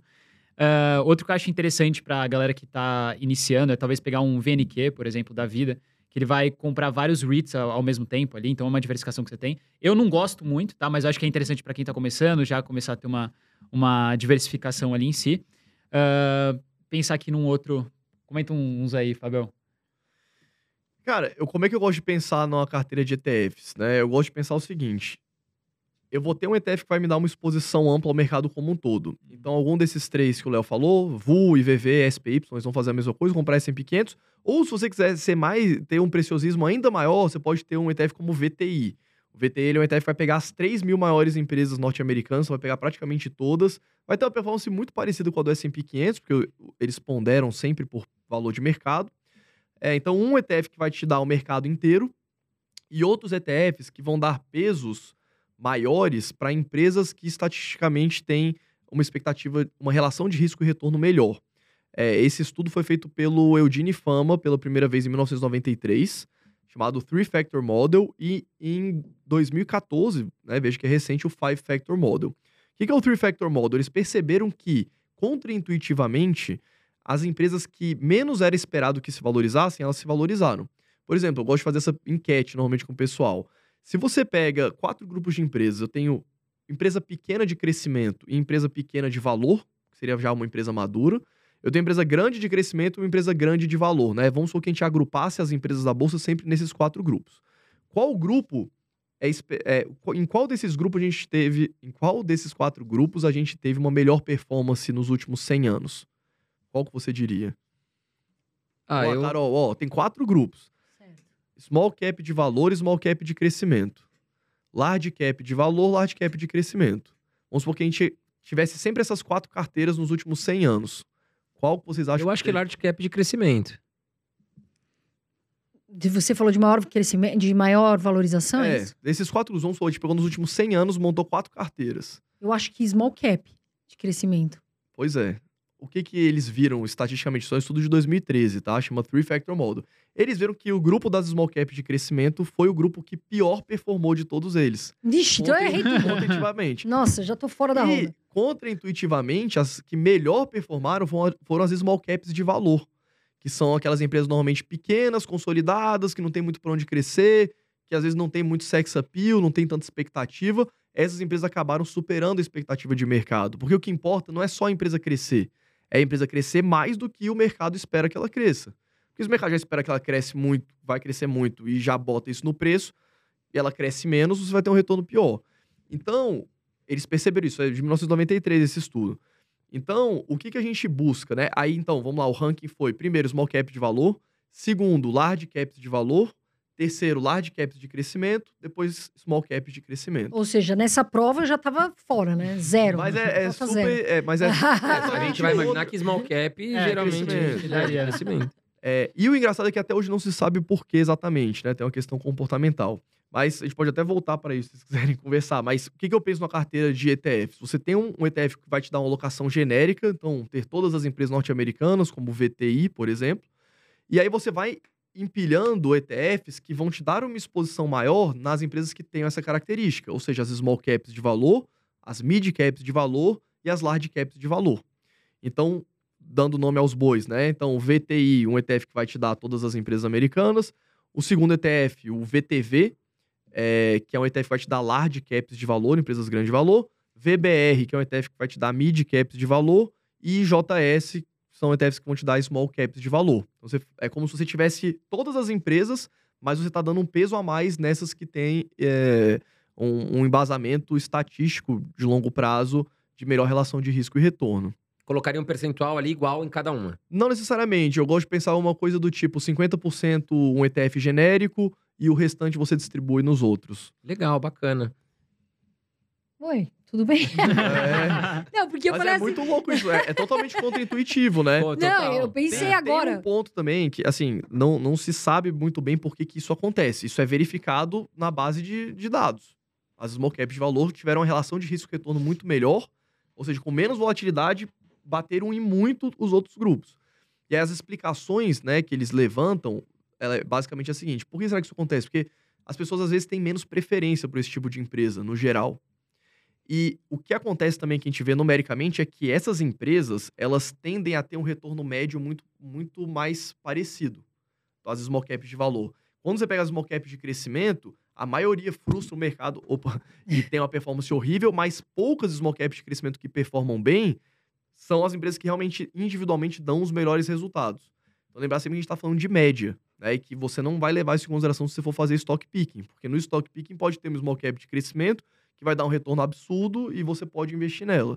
Mas quando a gente fala de retornos médios, é, isso acontece, isso é verificado e a gente faz isso através dos ETFs. Gente, eu ainda acho, não é por mal, que ele que tinha que me chamar pro estudo. Eu acho que isso aí tá com algum engano aí. Fazer outro teste. Mas eu vou fazer uma pergunta: quais são as três ações que eles gostam? Porém, antes, dá o seu like aqui pra gente, pessoal. Você que caiu aqui de balão, já vem aqui, assiste, se inscreve no podcast. Tem um monte, tem- André, tem muito conteúdo bom aqui. Tem muita coisa Né? legal e, pô, ajuda muito a gente a apertar o botãozinho de curtir aqui pra dar o seu, né, a sua, A gente vai dar 100 dólares pra cada seu um apoio aqui pro nosso podcast. Mas vamos lá, a Carol fez a pergunta, né? Quais são. É mentira, viu, gente? Isso aí que vai dar like, depois você sabe, né? O pessoal vem no Instagram, começa a chamar a gente lá e já viu. Quais três ações, ô Léo e Fábio, que vocês gostam? Vocês falam, pô, essa ação eu tenho na minha carteira e, E não pretendo ir largo, com né? ela. Aquela que vou morrer com essa ação, né? Olha, eu, eu gosto bastante da. Tem uma chamada Costco lá fora, que é uma rede de supermercado com assinatura. Né? Aqui até no Brasil não pegou muito bem, né? Teve o Sam's Club que trouxe isso aqui pra cá. Não sei se deu muito certo. O brasileiro não tem essa tendência de, de pagar uma assinatura pra ir no mercado, né? Mas lá fora é um negócio que pega muito. A galera adora ter o cartãozinho do, do Costco pra ir lá e comprar. É sempre mais barato, atacado. tem um diferencial lá, então você tem uma renovação muito alta das pessoas que têm esse cartãozinho e vão nesse mercado. Então eu gosto porque é um setor muito difícil de, de dar errado, assim, de dar. O problema é que todo mundo precisa comer, precisa ir pro mercado. Ainda mais se você já paga uma assinatura. Se você paga uma assinatura, você não vai pensar duas vezes em um ou outro. Pô, já pago aqui, eu vou nesse, né? Então, eu acho bastante legal a Costco. Eu gosto bastante de banco. Então, por exemplo, eu gosto de JP Morgan, que é o maior banco que a gente tem hoje nos Estados Unidos, tem uma lucratividade bem interessante, e, e, de bancos canadenses, né? Eu acho que a galera fala pouco disso, mas tem muitos bancos canadenses, muitas vezes até melhores que alguns bancos americanos. Então a gente tem, por exemplo, o Royal Bank, né? Que é gigantesco lá no Canadá, e é muito bom, é muito bom. E uma outra empresa que eu acho interessante é a Home Depot, né, que é gigante lá fora também. Você vê, eu tô trazendo empresas maiores, gigantes aqui, até para não dar um susto na galera com alguma coisa que depois Porque comprar. ninguém sabe, né? É, então. E a Home Depot é de casa de construção, né? Então lá fora a galera adora ir nos lugares lá, comprar coisas para casa, pega móvel, alguma coisa nesse sentido. Então também é muito forte e trouxe uma consistência muito legal no, no longo prazo. São essas ações que eu acho assim, básicas que, que eu tenho na carteira que não tiraria nem ferrando. Eu, eu, gosto bastante da Costco também. É, a Costco, ela é uma empresa que o Charlie Munger, sócio, sócio do Buffett, investe, tipo assim, há muitas décadas. Ele, tipo, tem bilhão de patrimônio e metade da carteira dele. Façam isso em casa, crianças. Ele metade, tem muito patrimônio. Metade da carteira dele é Costco. É um modelo bem interessante mesmo. E o legal da Costco, é, só complementando, é que eles oferecem alguns produtos e serviços que são meio que subsidiados que eles têm prejuízo. Então, tipo, você vai no supermercado aí vende frango também, frango pronto para você levar para almoço. É um preço, tipo assim, muito barato. Ou cachorro quente. Tem um posto de gasolina que você pode abastecer lá também, que, que é um valor muito baixo. Então é uma tese legal. É... Bom, vou falar aqui de algumas então, né? Falar umas menos conhecidas talvez. Todas elas têm análise lá no canal, vídeo de uma hora falando delas para quem quiser se aprofundar. Mas uma que é curiosa, um case interessante é a Vail Resorts, que é uma empresa que é dona de estações de esqui. Então eles têm é a maior empresa de estações de esqui do mundo. Eles têm estações nos Estados Unidos, no Canadá, é, na Oceania. Então é uma empresa bem interessante, porque ela dá prejuízo durante dois trimestres do ano. Mas depois... São os trimestres de verão e ganha muito dinheiro no. Mas é muito, porque tem uns lugares, tem uns lugares que é caro. É caro, é caro. É. Falou Aspen, como é que chamou outro lá? Saint-Tropez lá, É, o... Não, como é que é? Putz, esqueci. É um Eu que só só tem conheço o Vale. Nevado ali no Que chão. negócio É, caro. Esquiar não é meu... É, meu... cara. Você não pode, você tem que ir lá e aprender, não vai Eu lembro fazer em igual Dubai, eu, que a gente Dubai. foi esquiar uma vez, foi um fracasso. Não, você Então, tem que conseguir De- lá em pé. Dubai, o pessoal fala, mas como você, você foi esquiar em Dubai? Dentro de um shopping, eles têm o maior esqui indoor do mundo, né? Que lá é Nossa. tudo é o maior do mundo. Cara, é absurdo, é gigantesco. Mas aí não deu certo, a gente não, Não, o conseguiu. André conseguiu ficar em pé e o a gente professor, pegou um professor outro particular, era peruano, ele desistiu da gente. não, mas eu fui fazer snow, cara. Eu achei que era mais Não, fácil. É difícil. Eu andava de skate Mais quando moleque, falei, ah, snow vou tirar, tirar onda, né? de letra. Que nada, É cara. difícil. Foi terrível. Mas a Vail Resorts é um case bem interessante, né? Parece até com a Seas Candy, que era uma empresa do Buffett, que era assim também, que ele dava prejuízo dois trimestres, depois ganhava muito dinheiro. É um negócio meio complexo, porque eles não, não, não é, tipo, a operadora da estação de esqui, ela é dona dos teleféricos, que é onde ela realmente ganha dinheiro, com, você paga para usar o teleférico, mas eles têm que dar toda a infraestrutura para aquela estação existir. Então, eles muitas vezes são donos dos hotéis, são donos das lojas, das lojas que alugam os equipamentos. Então, é um ecossistema que ele é um ecossistema que foi construído ao longo de algumas centenas de anos, né? Quando começaram as primeiras estações. É, é um modelo ba- bastante resiliente, que eu gosto. Outra empresa que eu gosto bastante também, assim, eu gosto de várias, né? Mas, é, pensando assim, é, Chipotle, que é uma que eu falo direto, que é uma rede Já vi de... que você tem também, né, Léo? Já não, tá essa assim, não, ó. mas é top, tá é boa. estudando. É, essa É é uma boa. rede de fast food mexicano. Cresceu muito nos Estados Unidos, começou lá na Califórnia. O McDonald's acelerou ela lá no começo. Então, o McDonald's já teve participação relevante no Chipotle. Depois, em algum determinado estágio de crescimento, o McDonald's saiu. Mas ela é uma empresa que opera os próprios restaurantes, né? É um modelo interessante. Enquanto o McDonald's ele é franquia, hoje eles estão migrando para esse modelo de ter quase 100% de franquia. O Chipotle ele faz o contrário, ele é 100% dono das lojas, não existe franquia. Então ele opera todas as lojas. É uma empresa de crescimento, eles estão hoje com um pouco mais de 4 mil lojas, mas abrindo lojas todos os anos. É, e normalmente as pessoas são meio fanáticas, assim, as pessoas que vão no Chipotle. Tanto que eles vendem merch, camiseta, boné. fa- A, fila faz volta no quarteirão de lugares que, tem- que são muito adensados. Então, um case interessante é uma empresa que não tem dívida, né? Apesar de a gente saber que a dívida, a empresa ter dívida é bom para ela, tem uma frase do Peter Lynch que eu gosto bastante que é é, você nunca é muito difícil quebrar uma empresa que não tem dívida, né? Então, para quem gosta de uma empresa de crescimento que tem um risco um pouco mais controlado, pode ser interessante. E a outra que a gente vai falar daqui a pouco, já vou adiantar, então vou falar da Tesla de novo, né? Igual Sabia eu falei, que já, já, já, já tem que certeza. Eu falar. pensei que ia falar ali, ó, Tesla ou esperando. Coca-Cola. Ah, é. Mas é um, um case bem interessante, assim, muito difícil. É uma empresa mais arriscada, é uma empresa que você não deveria ter um percentual relevante da sua carteira nela. Mas é uma empresa que eu vejo ainda com um grande potencial para o futuro, porque ela é ela é a líder mundial na fabricação de carros elétricos, né? É, a empresa cresceu muito nos últimos, desde que fez o IPO, né? É, ela é a maior montadora do mundo em valor de mercado. E as pessoas olham para a Tesla muito pela parte de veículos, né? Então a gente compara muito Tesla com BMW, Tesla com Volkswagen, é, Tesla com Ford, com GM. Só que a Tesla ela é basicamente uma empresa de robô, porque os carros so- todos são robôs, né? Ah, Os carros são autônomos, então ela tem um sistema de inteligência artificial que vai retroalimentando todo o, todo a inteligência dos veículos, e isso tem aplicabilidade em outras áreas também, né? Então, ela é uma empresa que por acaso faz carro, mas ela faz isso muito bem, diferente das outras montadoras. E um ponto que, é- que eu gosto de destacar é o seguinte: as montadoras elas têm 100 anos quase de existência. Pega BMW, Mercedes, Audi, são empresas que estão há muito tempo. E o mercado de veículos a combustão ele é super otimizado, porque ele é muito competitivo com muitas empresas. E a realidade que concordem ou não, é, existe um- uma transição para os carros elétricos que estão sendo que está sendo feita pelo governo europeu e pelos Estados Unidos na marretada. Isso é um fato. É, e a Tesla é a empresa mais bem posicionada nesse sentido. Então, é uma empresa que eu gosto bastante, já tem alguns anos ela na carteira, caiu bastante, ano passado, sei lá, caiu uns 70%. O pessoal desesperado. pessoal desesperado, já voltou, subiu uns 80% agora. Tem que subir muito ainda para chegar no topo histórico dela. Mas é uma empresa mais arriscada, mas que eu gosto bastante. Vocês já entraram no, no Tesla? Já, Já. viu? Assim, por- Nossa, eu, é legal, eu né? dirigi um lá nos Estados Unidos, eu aluguei um dia só para gravar um vídeo. Tem um amigo meu, o Fábio, que ele tem um, né? Ele tem um, que é uma cor meio chumbo, e o amigo dele tem um vinho. Eu fiquei pensando, qual que eu vou, qual que eu vou. Eu entrei lá pra conhecer. O carro tem tudo, né? Você fala, tem alto-falante, tem, tem jogo, o, o- Como chama? O painel é Dá pra fazer gigantesco. reunião pelo Zoom agora. Nossa, Imagina o o cara tá lá, é- tá dirigindo é ali em reunião. Ah, mas ele pode. O Tesla dirige sozinho também, né? Isso. Toca o pau e vamos fazer reunião. Não, mas Cara, é muito otimiza top. tempo. Agora vamos, vamos pegar essa deixa, já que a gente falou da Tesla. Eu ia falar um pouquinho mais à frente, mas vamos entrar agora. É, o a Europa já aprovou a lei, né? Que a partir de 2035 não pode mais ser comercializado carros movidos a gasolina, né? Qualquer coisa, se eu estiver falando besteira, vocês me acertam a questão aqui. É, olhando esse cenário, né? E Bolsa Americana, falamos agora da Tesla. Quais outras ações, quais empresas, e a gente pode também colocar a Tesla, porque às vezes vai sair um corte aqui e, vai Elon pegar esse Musk, Na corte. capa, pronto. É, quais são as ações aí, se vocês acham que é oportunidade de agora começar a olhar para essas empresas que estão investindo em carros elétricos?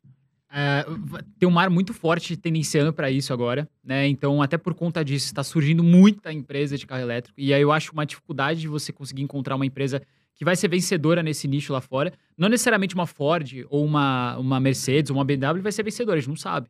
Né? Hoje está nascendo várias novas, como a Tesla da vida, que está trazendo um diferencial muito gigantesco já nesse setor que é a tendência para longo prazo.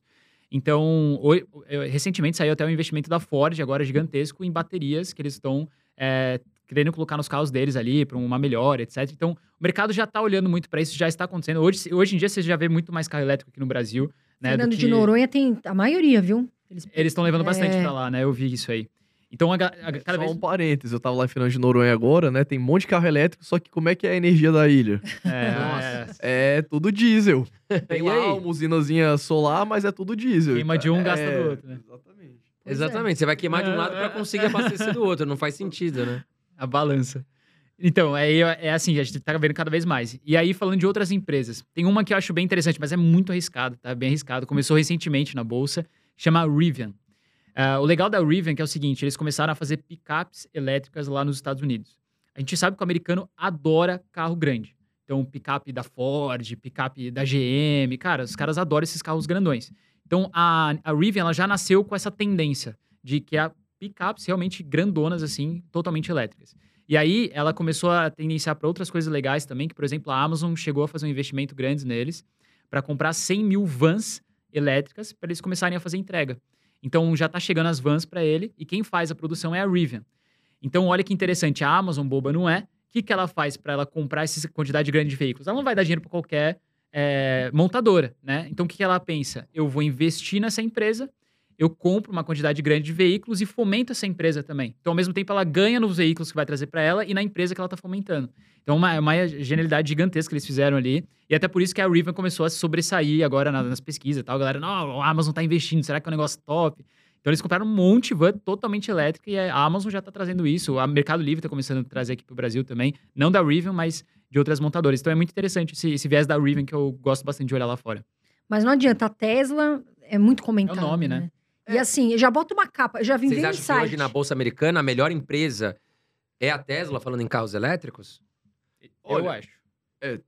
Assim, sem dúvida nenhuma, porque tem uma frase do Elon Musk que é muito boa em relação a isso, que é o seguinte: fazer um carro elétrico é muito fácil. Qualquer um faz um carro elétrico. Qualquer montadora faz um carro elétrico. O que é difícil é fazer carro elétrico em escala. Escala muito grande. Fazer 2 milhões de carros elétricos por ano, por ano. E o que ele até brinca, né? Então, fazer um carro elétrico é fácil, difícil é fazer em escala, e fazer em escala ganhando dinheiro é praticamente impossível, que é o que a Tesla faz. Então, assim, é, tem um tweet dele que ele falou isso. E isso é muito verdade, porque o protótipo é muito fácil de ser desenvolvido. A grande questão é que quando você vai para a indústria, para você fabricar aquele volume de carros com aquelas diferenças de cor, de modelo, é, e conseguir fazer isso de uma forma é, de uma forma lisa, vamos chamar assim, que eles chamam de ramp up, né? Você constrói a indústria e você chega no máximo da capacidade dela ao longo dos anos. É, a Tesla passou por isso porque o processo de fabricação do carro elétrico ele é diferente do processo de fabricação do carro a combustão. E o que, que a gente vê, né? A Tesla passando por essas dificuldades em 2013, 14, 15, 16, 17, né, ela só conseguiu virar as operações em 2018. Começou a gerar caixa com as operações. É, enquanto as montadoras estão começando a bater cabeça, que é o que a Tesla começou a fazer em 2011 em relação a isso. Só que qual que é o grande problema? As grandes montadoras, elas já têm um endividamento alto. O mercado todo sabe dessa realidade da transição para os carros elétricos, então o valuation dessas empresas é jogado lá no chão, porque Já se desconfia que elas É um podem né, bater Exatamente, cabeça né? mais tempo. Então, a- as montadoras, como é que elas vão se capitalizar? Elas vão emitir ações e diluir absurdamente os acionistas porque os múltiplos estão baixos, ou elas vão captar mais dívida, que já está no limite ali da dívida? Então, é uma sinuca de bico que, foi, que as grandes montadoras foram colocadas. Eu acho que, eventualmente, até dependendo de como que isso fique, chega em 2035 eles prorroguem isso, porque não dá para quebrar todas as montadoras. Porque o que a regulação está fazendo é quebrar as grandes montadoras Uhum. impondo, porque o que, que eles estão fazendo hoje, né? Eles vão impondo limites de emissão de carbono que os carros podem ter, e se você não atender esse limite, se os montadores não atenderem o limite, elas tomam uma, uma multa financeira pesada. Só que chega num momento de eficiência que não tem como mais tirar o gás carbônico, porque a gasolina vira gás carbônico, você está queimando o combustível. Então, as empresas estão sendo obrigadas a fazer essa transição. O que que eu acredito, assim, eu, eu gosto muito de Tesla, para mim é a principal tese, tese de carro elétrico, mas eu gosto também das outras montadoras que eu acho as que estão bem posicionadas, BMW, porque é uma empresa também mais nichada, não é uma montadora que faz é, todos os tipos de veículos. Eu gosto da BMW, ela tá fazendo bem essa transição, inclusive. É, e também gosto da tese de Ferrari. Por quê? Porque as empresas que fabricam menos de 5 mil veículos por ano, elas não precisam respeitar nada da regulação de emissão de carbono. Então, como a Ferrari está abaixo disso, no número de veículos, e é uma tese totalmente diferente, tá? Para deixar claro, mas é uma montadora, é uma empresa que eu gosto também dentro do segmento. Eu gosto dessas três. Nossa, Inclusive, essas tenho- três, eu qualquer um tá ótimo, viu, gente? Se quiser dar um pra gente aí. É. Agora, já que a Tesla é tão comentada, e vocês mesmos, eu sei que vocês têm essa dúvida, nós vamos deixar aqui uma enquete. Você aí gosta ou não da Tesla? Coloca aqui, gosto, né, invisto, não gosto. Porque a gente quer saber, porque o problema é com o Elon Musk, né? Elon Musk, Elon Musk. Eu amo ele. Sinceramente, eu sou, assim, fã, acho ele um gênio, lida bem com polêmica. Nossa, faz e acontece. Eu gosto muito dele. Cria as polêmicas. Nossa, cria. Já põe uma capa assim, eu já tive até um insight aqui. Não, eles assim. lançou uma hoje. Cara, até pra compartilhar com vocês. Bora, você me lembrou. É, ele postou no Twitter dele, acho que foi ontem ou hoje, que era uma mulher dando leite pra uma outra mulher. Ah, eu vi isso aí. E aí ele colocou- Isso aí engajou pra caramba, velho. Elon Musk e Twitter, né? É. O que que ele quis dizer com essa, essa Que Ele imagem? que fomenta o Twitter, né? Tipo, qualquer coisa que ele fala Ele ali, tá ele alimentando. gera... Ele tá De alimentando. uma forma pornográfica, de que Exatamente. Vou até explicar pra galera que exatamente é uma mulher, a outra tá ajoelhada, Ah, não, aí e não. aí uma tá com leite assim em cima da outra, colocando na boca dela o leite, uma garrafa de leite. Aí ele colocou na mulher que tá em pé, que tá dando leite, Elon Musk. E embaixo. Era tipo Elon's Tweets, né? Tipo, Elon Tweets, exato. Elon É, Tweets. E embaixo, Twitter. A mulher que tá É. sendo ah, alimentada não assim pelo leite. disso daí, não. Já É pegou mal, louco. já não Agora, gostei. Carol, sabe uma coisa que tá todo mundo falando também? O chat GPT. Que até cê- cê Nossa, falou todo mundo perguntar. ontem, né? Dá até pra fazer. Até pra fazer renda extra, né, gente? Tá todo É, mundo tem- falando. Isso aí resolveu a vida do produtor O de que, conteúdo. que é esse É. chat GPT, gente? Isso Dá pra conteúdo. fazer tudo, né? Você bota alguém, você vai. Ela, um tradutor, como é que é? O, a pessoa vai falando seu conteúdo, Eu né? queria que vocês Faz- explicassem, Gente, vocês, é muita vocês que estão coisa. por dentro do mercado, o que, que é o famoso chat GPT? Ó, te falar que eu uso hoje, tô usando bastante agora pra fazer página de venda, né? Acho que, assim, dá pra você usar pra várias utilidades, tá? Então, eu tenho amigos que são desenvolvedores e que agora estão utilizando o chat GPT a rodo. Você porque, assim, qual que é a ideia do chat GPT? É você pesquisar sobre alguma coisa e ela te trazer isso de uma forma muito é, perfeita do que você está buscando. Só que, assim, por exemplo, eu quero escrever um e-mail para o meu chefe que eu vou pedir férias daqui 15 dias. Você escreve isso lá. E aí o chat GPT vai te escrever um e-mail. Senhor, tal, tal, eu estou querendo sair daqui Caraca, 15 dias, tal. Só que que ele traz um loucura. enredo. Ele não, Assustador. ele não traz bruto pra você, ele traz um Traz até em enredo. inglês também, caso seja, né? É que ele, ele não é uma ferramenta de busca, de fato, né? Apesar dele utilizar a web como base de dados para alimentar. Ele é um sistema, é um robô de inteligência artificial. Então você pede uma coisa para ele, ele te traz. É, esse exemplo, que você, vamos supor, vocês têm alguma viagem marcada para algum lugar? Eu tenho pra Europa em Tenho maio. também. Você vai para onde? Cara, eu vou passar por 10 países. Manda lá para ele, olha, eu tô indo viajar para Europa, vou ficar tantos dias, vou passar por esses países, me dê um roteiro da viagem. Putz, se eu Você soubesse, já não tinha cometido um erro. Você não tá eu já entendendo. cometi. Mandou a sua É. mulher fazer. Contratou. Não, eu, eu vou chegar pela Holanda, mas na verdade eu deveria estar chegando pela, por Paris, pela França. Mas é bom, mas você já vai enfim, na aí depois torre eu vou lá, dar uma já- voltinha a mais, mas tá, tá, tá Não, você não tá entendendo o nível do roteiro que ele monta. Se você quiser pedir, por exemplo, olha, eu tô, por exemplo, eu tô, voltei pra academia, né? Tinha anos que eu não ia pra academia. E aí eu pedi, olha, eu quero uma dieta baseada com ganho de, ma- é, pra ganho de massa muscular de 2.500 quilocalorias por dia, é, sem peixe, por exemplo. Ele vai te montar uma, uma tabela, uma tabela não, ele vai te montar uma dieta com todas as refeições Meu do dia que Deus, você tem que, que, coisa ter. de louco. Aí você pode pedir pra ele, agora transforme isso numa tabela. Aí transforma na tabela. Você fala, não, agora faça a lista do supermercado para as quantidades para essa dá dieta para um pra- mês. no seu lugar na academia. Quase, né? Ele faz Vá uma lista com tantas caixas de ovo, tantos quilos de carne. Então, assim, ele monta tudo. Então, você consegue aplicar isso pro seu trabalho, pro seu dia a dia, qualquer coisa, você usa ele. Então chegou pra ficar. Vocês acham que Chegou. chegou? E assim, falando em bolsa, Por exemplo, você, pode, você podia montar um roteiro É. pro, pro podcast, de hoje Podcast. com ele. que beleza. Vão entrevistar Tem gente dois... na nossa empresa que tá correndo risco, ó. Fiquem atentos aí, estão assistindo, viu? Roteirista. Fica Agora, reclamando muito, vocês vão ver. agora falando sobre bolsa de valores e olhando essa questão do chat GPT, quais empresas na bolsa de valores americana que a gente pode investir, né, pensando em ganhar dinheiro aí com essa tecnologia? Você tem uma concorrência muito forte hoje, porque, assim, chegou esse chat GPT, a galera que tem Google falou, né, assim, te- teve uma queda muito forte no Google depois dessa, dessa, dessa fortalecimento do chat GPT, porque você pensa, assim, no lado cru, assim, da, da coisa. Pô, quem que vai sair perdendo nesse jogo? Talvez o Google, porque é onde você vai pesquisar as coisas? Você vai no Google. Então, meio que você tendenciaria a usar mais o chat GPT do que o Google. Então, as pessoas, elas ficaram nessa dúvida. Mas só é, comentando aqui, que empresa está, por exemplo, investindo muito forte nisso? Microsoft. Então, por exemplo, que é concorrente... É, eles estão comprando o chat GPT, basicamente, estão querendo, na verdade, estão querendo integrar ali com o Bing, né? Que é como se fosse uma, uma busca concorrente ao Google. Só que é muito ruim, assim. Eu não uso, por exemplo, é difícil achar alguém que usa. Bing é o que vem no padrão do browser, né? Do- Nossa, Que todo mundo louco, exclui, cara. tira, Aí é eu vou no horrível. Bing e coloca o Google. É. Que até hoje eu tive É. preguiça de colocar como padrão Google. Mas é difícil, eu acho que a galera continua no Google. Sabe por que eu acho que o Google não vai ser. Pode ser que no futuro eu, eu me engane. Mas eu acho que a galera gosta do que é mais conhecido e mais fácil. Porque o pessoal tem um pouco de preguiça de estudar, algumas pessoas. Então a pessoa já conhece o Google, pra ela o Google é sempre Google, Google, Google. Não- ela não consegue abrir muito campo. Você já percebeu? Eu percebo isso às vezes. Eu acho é, tem esse efeito não falando de... do Google, falando de outras esse coisas. né? hábito, né, de você ir no Google. É, o Google tem um projeto tipo o Chat GPT que eles estão lançando agora, que era um projeto Ah. que era para 2027, Não que eles estão estão Tem antecipando. caixa, né? Tem dinheiro. Tem, e, e o Google investe em projetos de inteligência artificial também.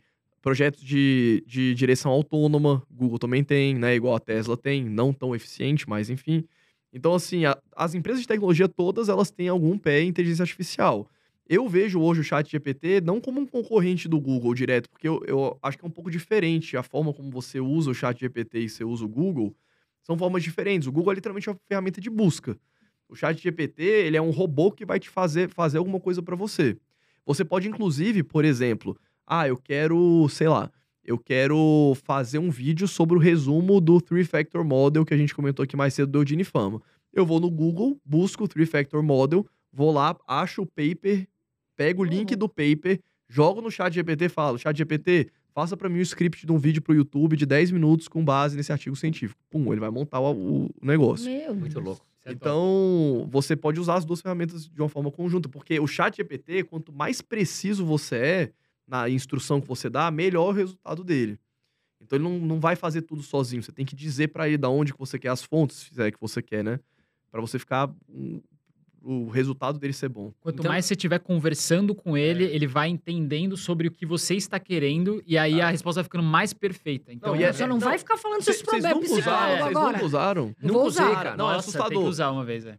Por exemplo, ele faz um roteiro de um vídeo, vamos supor, né? Beleza. Aí você fala assim, cara, eu quero esse roteiro mais emotivo. Ou eu quero esse roteiro mais. é, com mais ganância. Nossa, eu vou por exemplo, nesse ou com aí. menos. Top. Ele É, vai ajustando faça mais uma no carta nível. pra minha esposa. Mais Ah, e a Carol É. sozinha em casa, É. você já pode falar com esse chat GPT. Já criou um namorado. Teve um seguidor meu que mandou um print. Virou Alex, você virou chat GPT agora. Um seguidor meu mandou um print assim: faça uma carteira de investimento em REITs com base no canal do holder, tarará, tarará, tarará, deu umas especificações. E mandou, ele mandou o print, né? Tipo, ele Mano, que montou uma medo carteira desse de negócio. REITs e dentro dos REITs que ele montou, tinham vários que eu já tinha falado nos vídeos, né? Nossa. Bem e tal. Então, tipo assim. Caraca, velho. Eu acho que eu quero voltar pra É. década de 80, cara. A coisa tá, Tá, essa tecnologia. Mas então nós temos a Microsoft, eh, o Google, de certa forma, está investindo. Temos mais alguma outra empresa específica nesse. É tudo muito novo ainda, né? É. Eu acho que são as empresas de Big Techs mesmo, né? Não tem muito. é. O que eu vejo assim. Talvez né? a Apple talvez esteja correndo por fora, não sei. O que eu vejo assim, essas tecnologias novas não necessariamente são bons investimentos, né? É um ponto também a se colocar. É, e não necessariamente investimentos mais complexos e mais arriscados vão gerar retornos melhores. Tem um exemplo clássico que eu gosto de dar que é o da Domino's Pizza. Quando você pega a Amazon, Google, Microsoft, até Meta, né, o antigo Facebook, a performance dessas ações nos últimos 10 anos foi excepcional. Muito mais do que o S&P 500. Só quando você pega as ações da Domino's, elas foram as que mais renderam desse- dentro desse grupo, né? Muito mais que as empresas de tecnologia. Então, né, não necessariamente os melhores retornos estão nos lugares mais complexos, nos lugares mais inovadores que estão começando agora. Porque imagina, você, a gente está começando a ver o que é inteligência artificial. Se você voltasse nos anos 2000, com o surgimento da internet, pô, tinha browser de busca que abria capital na bolsa. Se não me engano, o Netscape tinha ação na bolsa, que era um browser. Um lugar para você navegar na internet. Então, assim, muitas empresas vieram, muitas quebraram, algumas sobreviveram, como a Amazon, como Apple, Microsoft, mas a grande maioria quebrou. Então, talvez não seja uma boa alocação de capital, apesar de ser uma tecnologia nova, disruptiva. Tem O que um metaverso pouco. Isso que eu ia também- falar, eu ia falar o isso agora. metaverso morreu. É porque uma- a. Microsoft us- eh, eh, falou uma vez uma coisa super interessante que eles iam fazer ali no, no mundo do metaverso, que era a reunião. Eu achei super interessante, que era a reunião, por exemplo, nós quatro. Eu não achei E aí, legal. E aí você. Não, mas peraí. Ah, de Avatar? você De, fala? não, não, você. Então, nós quatro estamos aqui.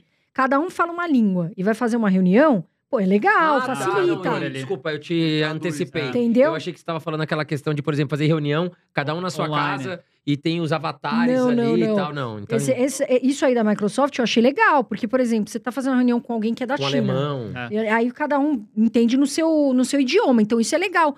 Mas outros projetos, gente, parece que era uma moda, né? Porque Ah, acabou. O Facebook agora, eu, na minha opinião, e o Mark Zuckerberg acho que tem a mesma, foi um tiro no pé investir tanto dinheiro pra mudar o nome da empresa de Em Facebook em pra vez de- Meta. Em vez de melhorar as features do Instagram É, antes que o é TikTok chegasse, né? Ele comeu Agora os bola. caras estão correndo atrás, estão transformando o Instagram no TikTok. Eu acho que é um outro tiro Nossa, mas tá, tá, tá diferente. É, tá bem, Ah, tá bem complexo, né? A atualização aí do. É, E tem uma Instagram. coisa nessa questão de, de você usar essa tecnologia do metaverso. Por exemplo, o Facebook hoje eu não invisto, não gosto de meta por conta disso. Você pegar a receita dela hoje, 97% é só propaganda. Então, eu não gosto de empresa que tem um tipo de receita, porque se aquilo morre, acabou a empresa. E aí Sim. agora o Facebook está investindo muito forte na parte de metaverso, que para mim é algo que vai demorar muito tempo para ser desenvolvido.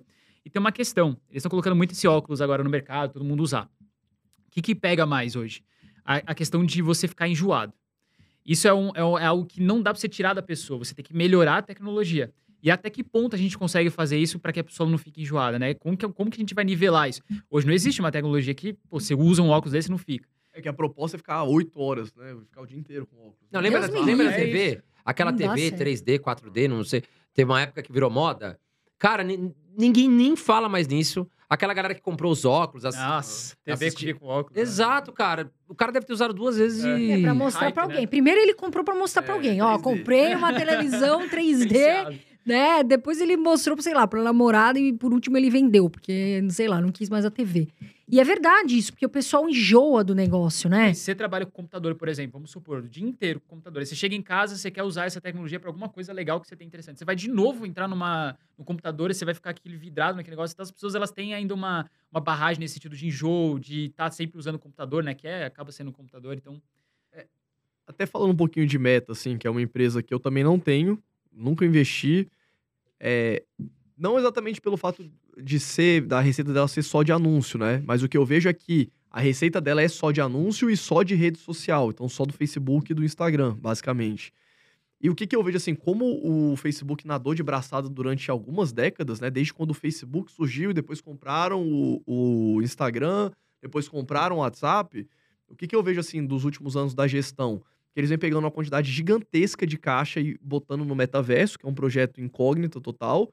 E como o Facebook, esse ecossistema, sempre dominou as redes sociais, eles meio que deixaram o Instagram um pouco encostado é, ao ponto de ser suficiente para surgir uma rede social nova. Porque eu sou meio piolho de internet desde que eu sou moleque, eu sou de 91. Eu lembro que eu, desde que eu me entendo por gente, eu acessava a internet, internet de escada, né, que tinha naquela época. É, desde o Mirk, que a galera lembra que tinha um. Nossa, era uma porcaria. é, ICQ, MSN, depois Deus, né? Orkut, tudo aquilo ali eu passei. No Orkut a gente ficava usava. louco, assim. cara, Fotolog, aí, MCN. Fotolog, Eu tava no conversinha com a namoradinha Orkut lá, usava. caiu o ICQ, cara, porque era internet de escada. A minha mãe pegava É. no telefone e caía o ICQ, cara. Olha que loucura. Agora, gente, eu queria entrar com vocês na questão dos REITs. E queria saber de vocês três top REITs. Três de cada um. Aí, não sei quem quer começar. Começa o Fábio agora. Das outras vezes começou o Léo. É, bom, no caso dos REITs, é, de novo, eu também acho que vale daquela sugestão de você começar por ETFs de REITs, né? Pra quem não sabe o que que é REIT, é Real Estate Investment Trust. É uma empresa que compra imóvel, aluga os imóveis e distribui os aluguéis. Basicamente é isso. A gente tem vários segmentos. VNQ, né? É, poderia ser um ETF genérico de, como o VNQ, que vai ter todo o segmento de real estate, mas se você quiser só os REITs que investem em imóveis, a gente tem dois ETFs específicos para isso, que é o SCHH, que ele vai comprar todos os REITs de tijolo, e a gente tem o XLRE, que é um ETF que vai comprar só os REITs de tijolo grandes, que estão no S&P 500. Você pode ter os dois na sua carteira. É, ou ter só um como VNQ. Mas, dito isso, né, então você tendo uma parte em ETFs, o que, que eu gosto do- dos REITs? É, a gente tem alguns segmentos que a gente não tem aqui no Brasil, como, por exemplo, residencial, muito fraco nos fundos imobiliários. E lá a gente tem REITs gigantescos que sozinhos são maiores. Um REIT sozinho é maior do que todos os fundos imobiliários da Bolsa do Brasil. Então a gente tem o Avalon Bay dentro de residencial, que eu acho interessante. AVB, né? É. É, a gente tem o, o Essex Property Trust, que é um, um REIT focado só em imóveis na região da Califórnia. A gente tem outros REITs, como por exemplo, a gente tem o Invitation Homes, que é um REIT só de casas, que a gente chama de Single Family Rental, que são aqueles condomínios bonitinhos nos Estados Unidos, né, que não é exatamente um condomínio, mas que é tudo organizado. Eles são proprietários dessas unidades, espalhados pelos Estados Unidos inteiro. É, então eu gosto bastante do setor residencial, assim, só para falar alguns. É, deixa eu ver um outro setor que pode ser interessante. Para o pessoal que não tem aqui no Brasil, a gente tem REITs de plantação de eucalipto. Eu gosto de um que chama Rayoneer. Então ele é dono de várias florestas com eucaliptos plantados. E o REIT ele vende o eucalipto para a indústria de construção civil, que é onde mais utiliza a madeira. É um REIT totalmente diferente, totalmente sazonal, mas só para ter ideia do que, do que, que dá para ter lá. A gente tem REITs como, por exemplo, um REIT de logística que eu gosto, de indústria, que é o TRNO, terreno. Ele é focado nas regiões portuárias dos Estados Unidos. Então, é um REIT interessante. É, deixa eu ver se eu falar mais um, algum diferente aqui. Tem o, o maior de data center, né? Que a gente também é um segmento que a gente não tem aqui no Brasil, lá, né? que é o Equinix. Ele é um REIT que é focado basicamente em todos os tipos de data center. A gente tem alguns tipos diferentes, né? A gente tem alguns data centers que são mais para é, telecomunicação, que são aqueles que são mais rápidos. A gente tem outros data centers que a gente chama de wholesale, que são só para você vender é, basicamente estoque e armazenagem de informações, armazenamento de informações. Então a gente tem alguns REITs diferentes. O Equinix ele é bem híbrido nesse sentido. É, Acho que tá bom, né? Pro pessoal Não, tá começar. bom. Se quiser, vocês têm que dar no É. mínimo aqui 10 mil E curtidas. depois nós vamos deixar os contatos aqui do Léo e do Fábio, que aí vocês vão seguir eles lá no canal deles, tem muita informação. Aguenta aí que nós vamos passar daqui a pouquinho o contato. Eles têm curso também, vão falar um pouquinho. Fala, Léo. E É, você? Eu vou pegar aqui alguns maiores que eu acho que é interessante, eu gosto bastante. Por exemplo, o Realty Income, né? Que é, hoje é um dos maiores REIT de, do setor de varejo. Né? Então ele compra ele tem vários imóveis de loja de rua, assim, vamos dizer, e tem vários locatários ali dentro. Então você tem Dollar General, você tem Dollar Tree, várias empresas grandes no- nos Estados Unidos alocando esses imóveis. Eles têm mais de 11 mil imóveis hoje lá dentro. Então, assim, é Nossa imóvel Senhora, pra caramba. Eu Acho que só ele passa do- dos fundos imobiliários ali, a quantidade de se somar de, de imóveis em si. Tem um outro que tá. que ele é menorzinho no mercado, mas que eu tô estudando bastante, que chama. é, é, O ticker dele é NTST, que é o Nets Reach. Ele também tá no setor de, de varejo, mas ele tá começando, faz uns 4, 5 anos que ele tá na bolsa. E tem demonstrado muito potencial de. É, é como se fosse uma small cap de REIT ali, tá? Então tem mostrado muito potencial para pro longo prazo em si. Outro que eu acho interessante é um setor chamado self-storage lá fora, que é um setor que aqui no Brasil não tem, por exemplo, de fundo imobiliário. Se, se tiver, é bem pouco. Que é aquele lugar de armazenagem própria, né? Que você vai levar suas coisas da sua casa. Lá fora nos Estados Unidos, como tem muito consumo, elas não têm onde guardar as coisas da casa. Então elas alugam aquele minis galpõezinhos e colocam as coisas da casa lá. Tem até algumas, alguns, algum, algumas coisas na, na TV que já passou de, de programas que mostram aqueles, não sei se vocês já viram, mas que mostra aqueles minis galpõezinhos sendo leiloados, né? Ah, já vi, Sim, já vi, já vi. Então, No é exatamente The isso. History. É, é exatamente isso. Então são aqueles lugares. Ou às vezes aparece, tipo, no Breaking Bad, o cara alugando pra botar o dinheiro lá, que ele tá no- nas séries, no- nos filmes, né? Normalmente é alguma coisa criminosa, assim, que a galera bota o pessoal botando lá. Mas é interessante, assim, até um dado que eu vi que é interessante, eu gosto também bastante desse segmento, é que uma em cada dez famílias tem um imóvel desse alugado nos Estados Unidos. É, é, tipo, é muito popular. Em filme a gente vê muito também, né? Os caras vão esconder alguma coisa, vai esconder nessa. Parece umas garagens, né? Agora vamos lá, Carol, sua próxima. Não, a minha, minha próxima pergunta é o seguinte. Pessoal, dá o seu like. Olha quanta informação a gente está trazendo. A gente praticamente aqui trouxe um curso gratuito. Três top ETFs, mas não pode repetir. É isso ou não, André Dias? Pode Quer falar o ser. seu também? Não, vamos seguir com eles, eles são especialistas. eles são especialistas. Quem quer começar, fica à vontade aí. Eu vou falar os que eu falei, então, de novo, pra lembrar o pessoal. É, VTI, para exposição genérica. VTV, large cap de valor. VBR, mid caps de valor. E IJS, small caps de valor. Tem uns, dif Você, senhor Léo. tem uns diferentões que a gente pode comentar aqui, tá? Que são bem diferentões lá fora. Mas os básicos que eu gosto, que eu citaria três, seria o VOO, que pega o S&P 500. O Triple Key, que a gente fala que é o QQQ. Ele vai pegar as 100 maiores empresas de tecnologia da Bolsa, então pega bastante empresa interessante. E também o VNQ, que pega todos ali relacionados a alguns REITs ali interessantes ali dentro. Mas tem outros que a gente pode citar, não sei se a gente vai entrar Já nessa vamos pauta. entrar é. nisso então. É. E não precisa nem ser ETF. É, vamos falar. Podemos pegar aqui um exemplo de cada um, é, de alguma ação, ou REIT, ou ETF, de um investimento assim, cara, que é muito diferente, assim. Que a gente nem imagina que existe. Olha, tem, um, tem alguns ETFs lá bem diferentões. Então a gente tem a parte de ETF, por exemplo, de urânio. tá? Então, ETF que está investindo nesse tipo de, de, de commodity, vamos dizer assim, que assim, tem uma tendência de uma busca cada vez maior e oferta menor, então por isso que esse ETF está sendo bastante procurado. Tem ETF de cannabis, por exemplo, que deu um boom gigantesco na época que o Biden entrou. Porque, né, ele teve a vice dele, da, do Biden ali em si, ela é meio que, tipo, ela, ela quer liberar o cannabis Puta, Ah, ela é meio que usa é. esse negocinho, tal, né? dá um hype. ela é a favor da liberação. Então, na hora que o Biden entrou, eles já imaginavam que, que ia bombar isso aí, mas não foi o que aconteceu, né? Tá demorando ainda para passar as coisas. E a gente tem um, um ETF bem interessante que chama Drive, né? Que ele vai pegar empresas que estão relacionadas ao setor de carros elétricos. Então, ele vai pegar Tesla, por exemplo, algumas outras montadoras de carros elétricos e outras empresas que estão relacionadas a essas montadoras.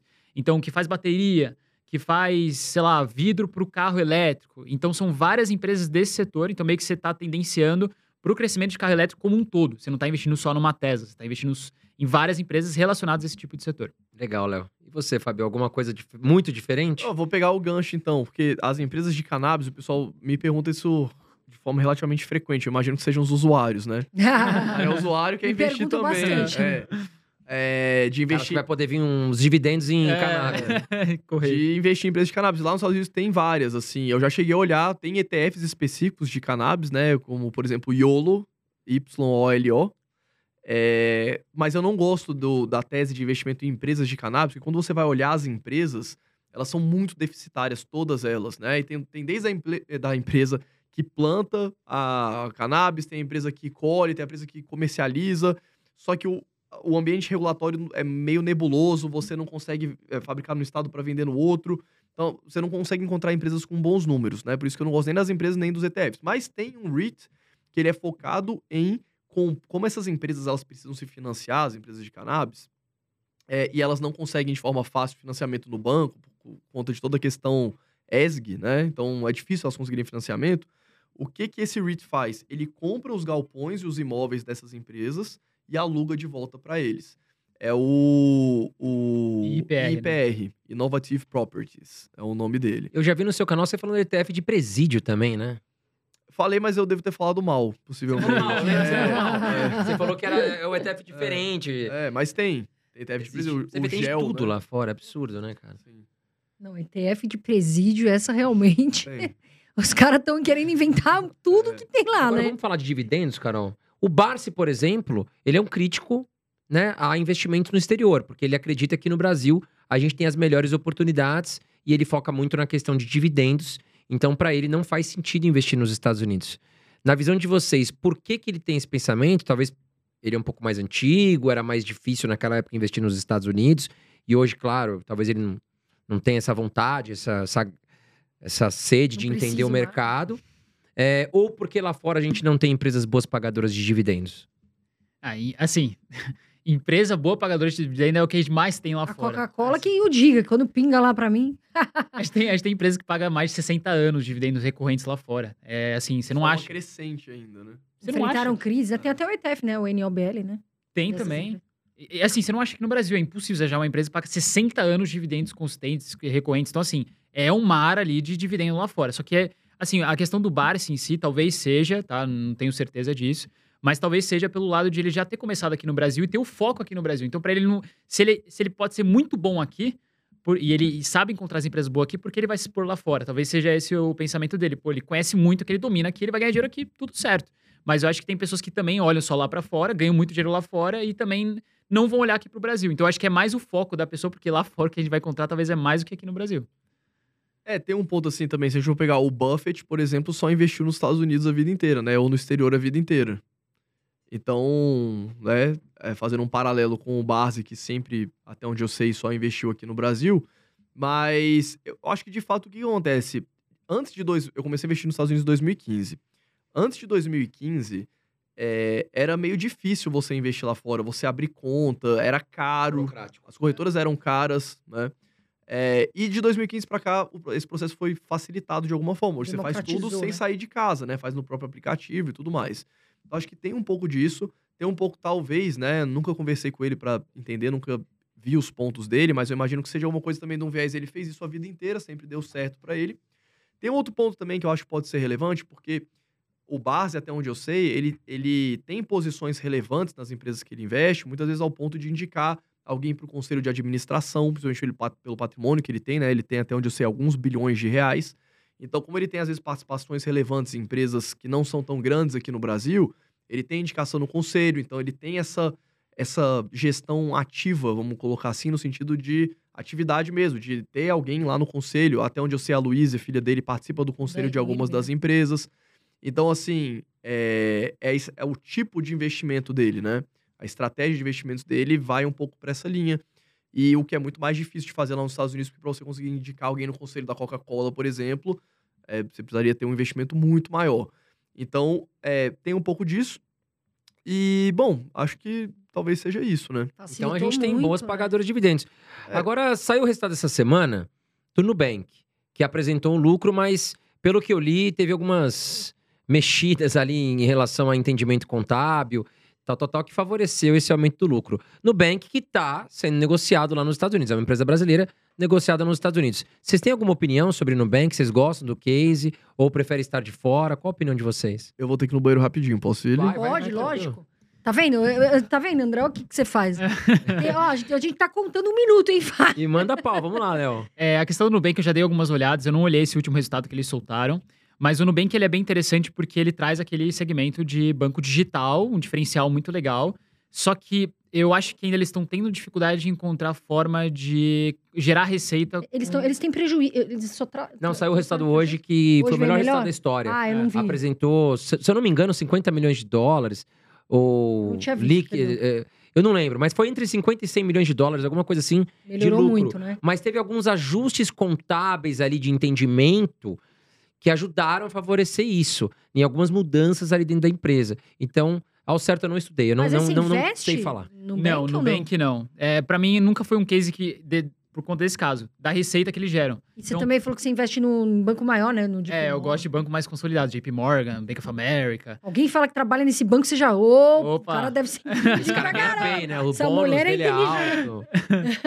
Tem uma amiga minha que trabalha, né? Trabalhou. Aí eu fico pensando, putz, agora eu entendi os bônus né, que vieram. Em dólar ainda, né? Aí é bom. É, Nubank é mais por conta da receita mesmo, porque eu acho que eles têm muita.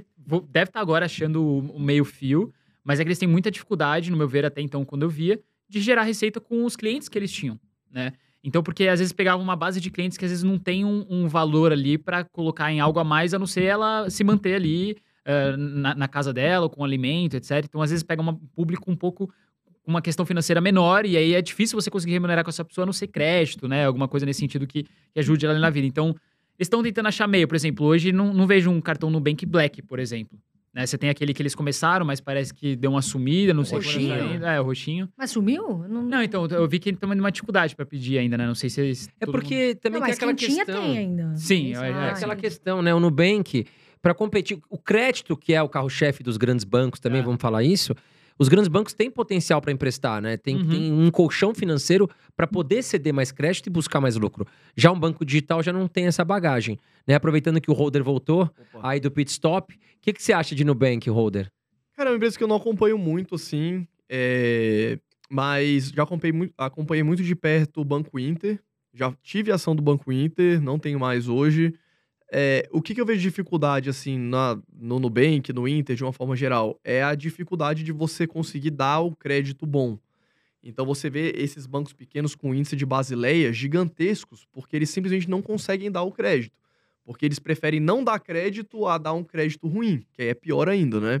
Então, de fato, eles vieram para solucionar um problema que eu acho que poderia ter sido solucionado pelos grandes bancos e evitado esses bancos até desistirem, que basicamente é abertura de conta com tarifa zero, um cartão de débito que seja, até um cartão de crédito com limite baixo.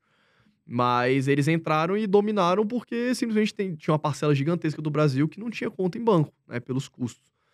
Só que agora a dificuldade é como monetizar isso, porque o banco ele ganha dinheiro com. Você deposita dinheiro lá, ele te paga o CDI e ele precisa emprestar para alguém por CDI mais alguma coisa, né? O spread de crédito.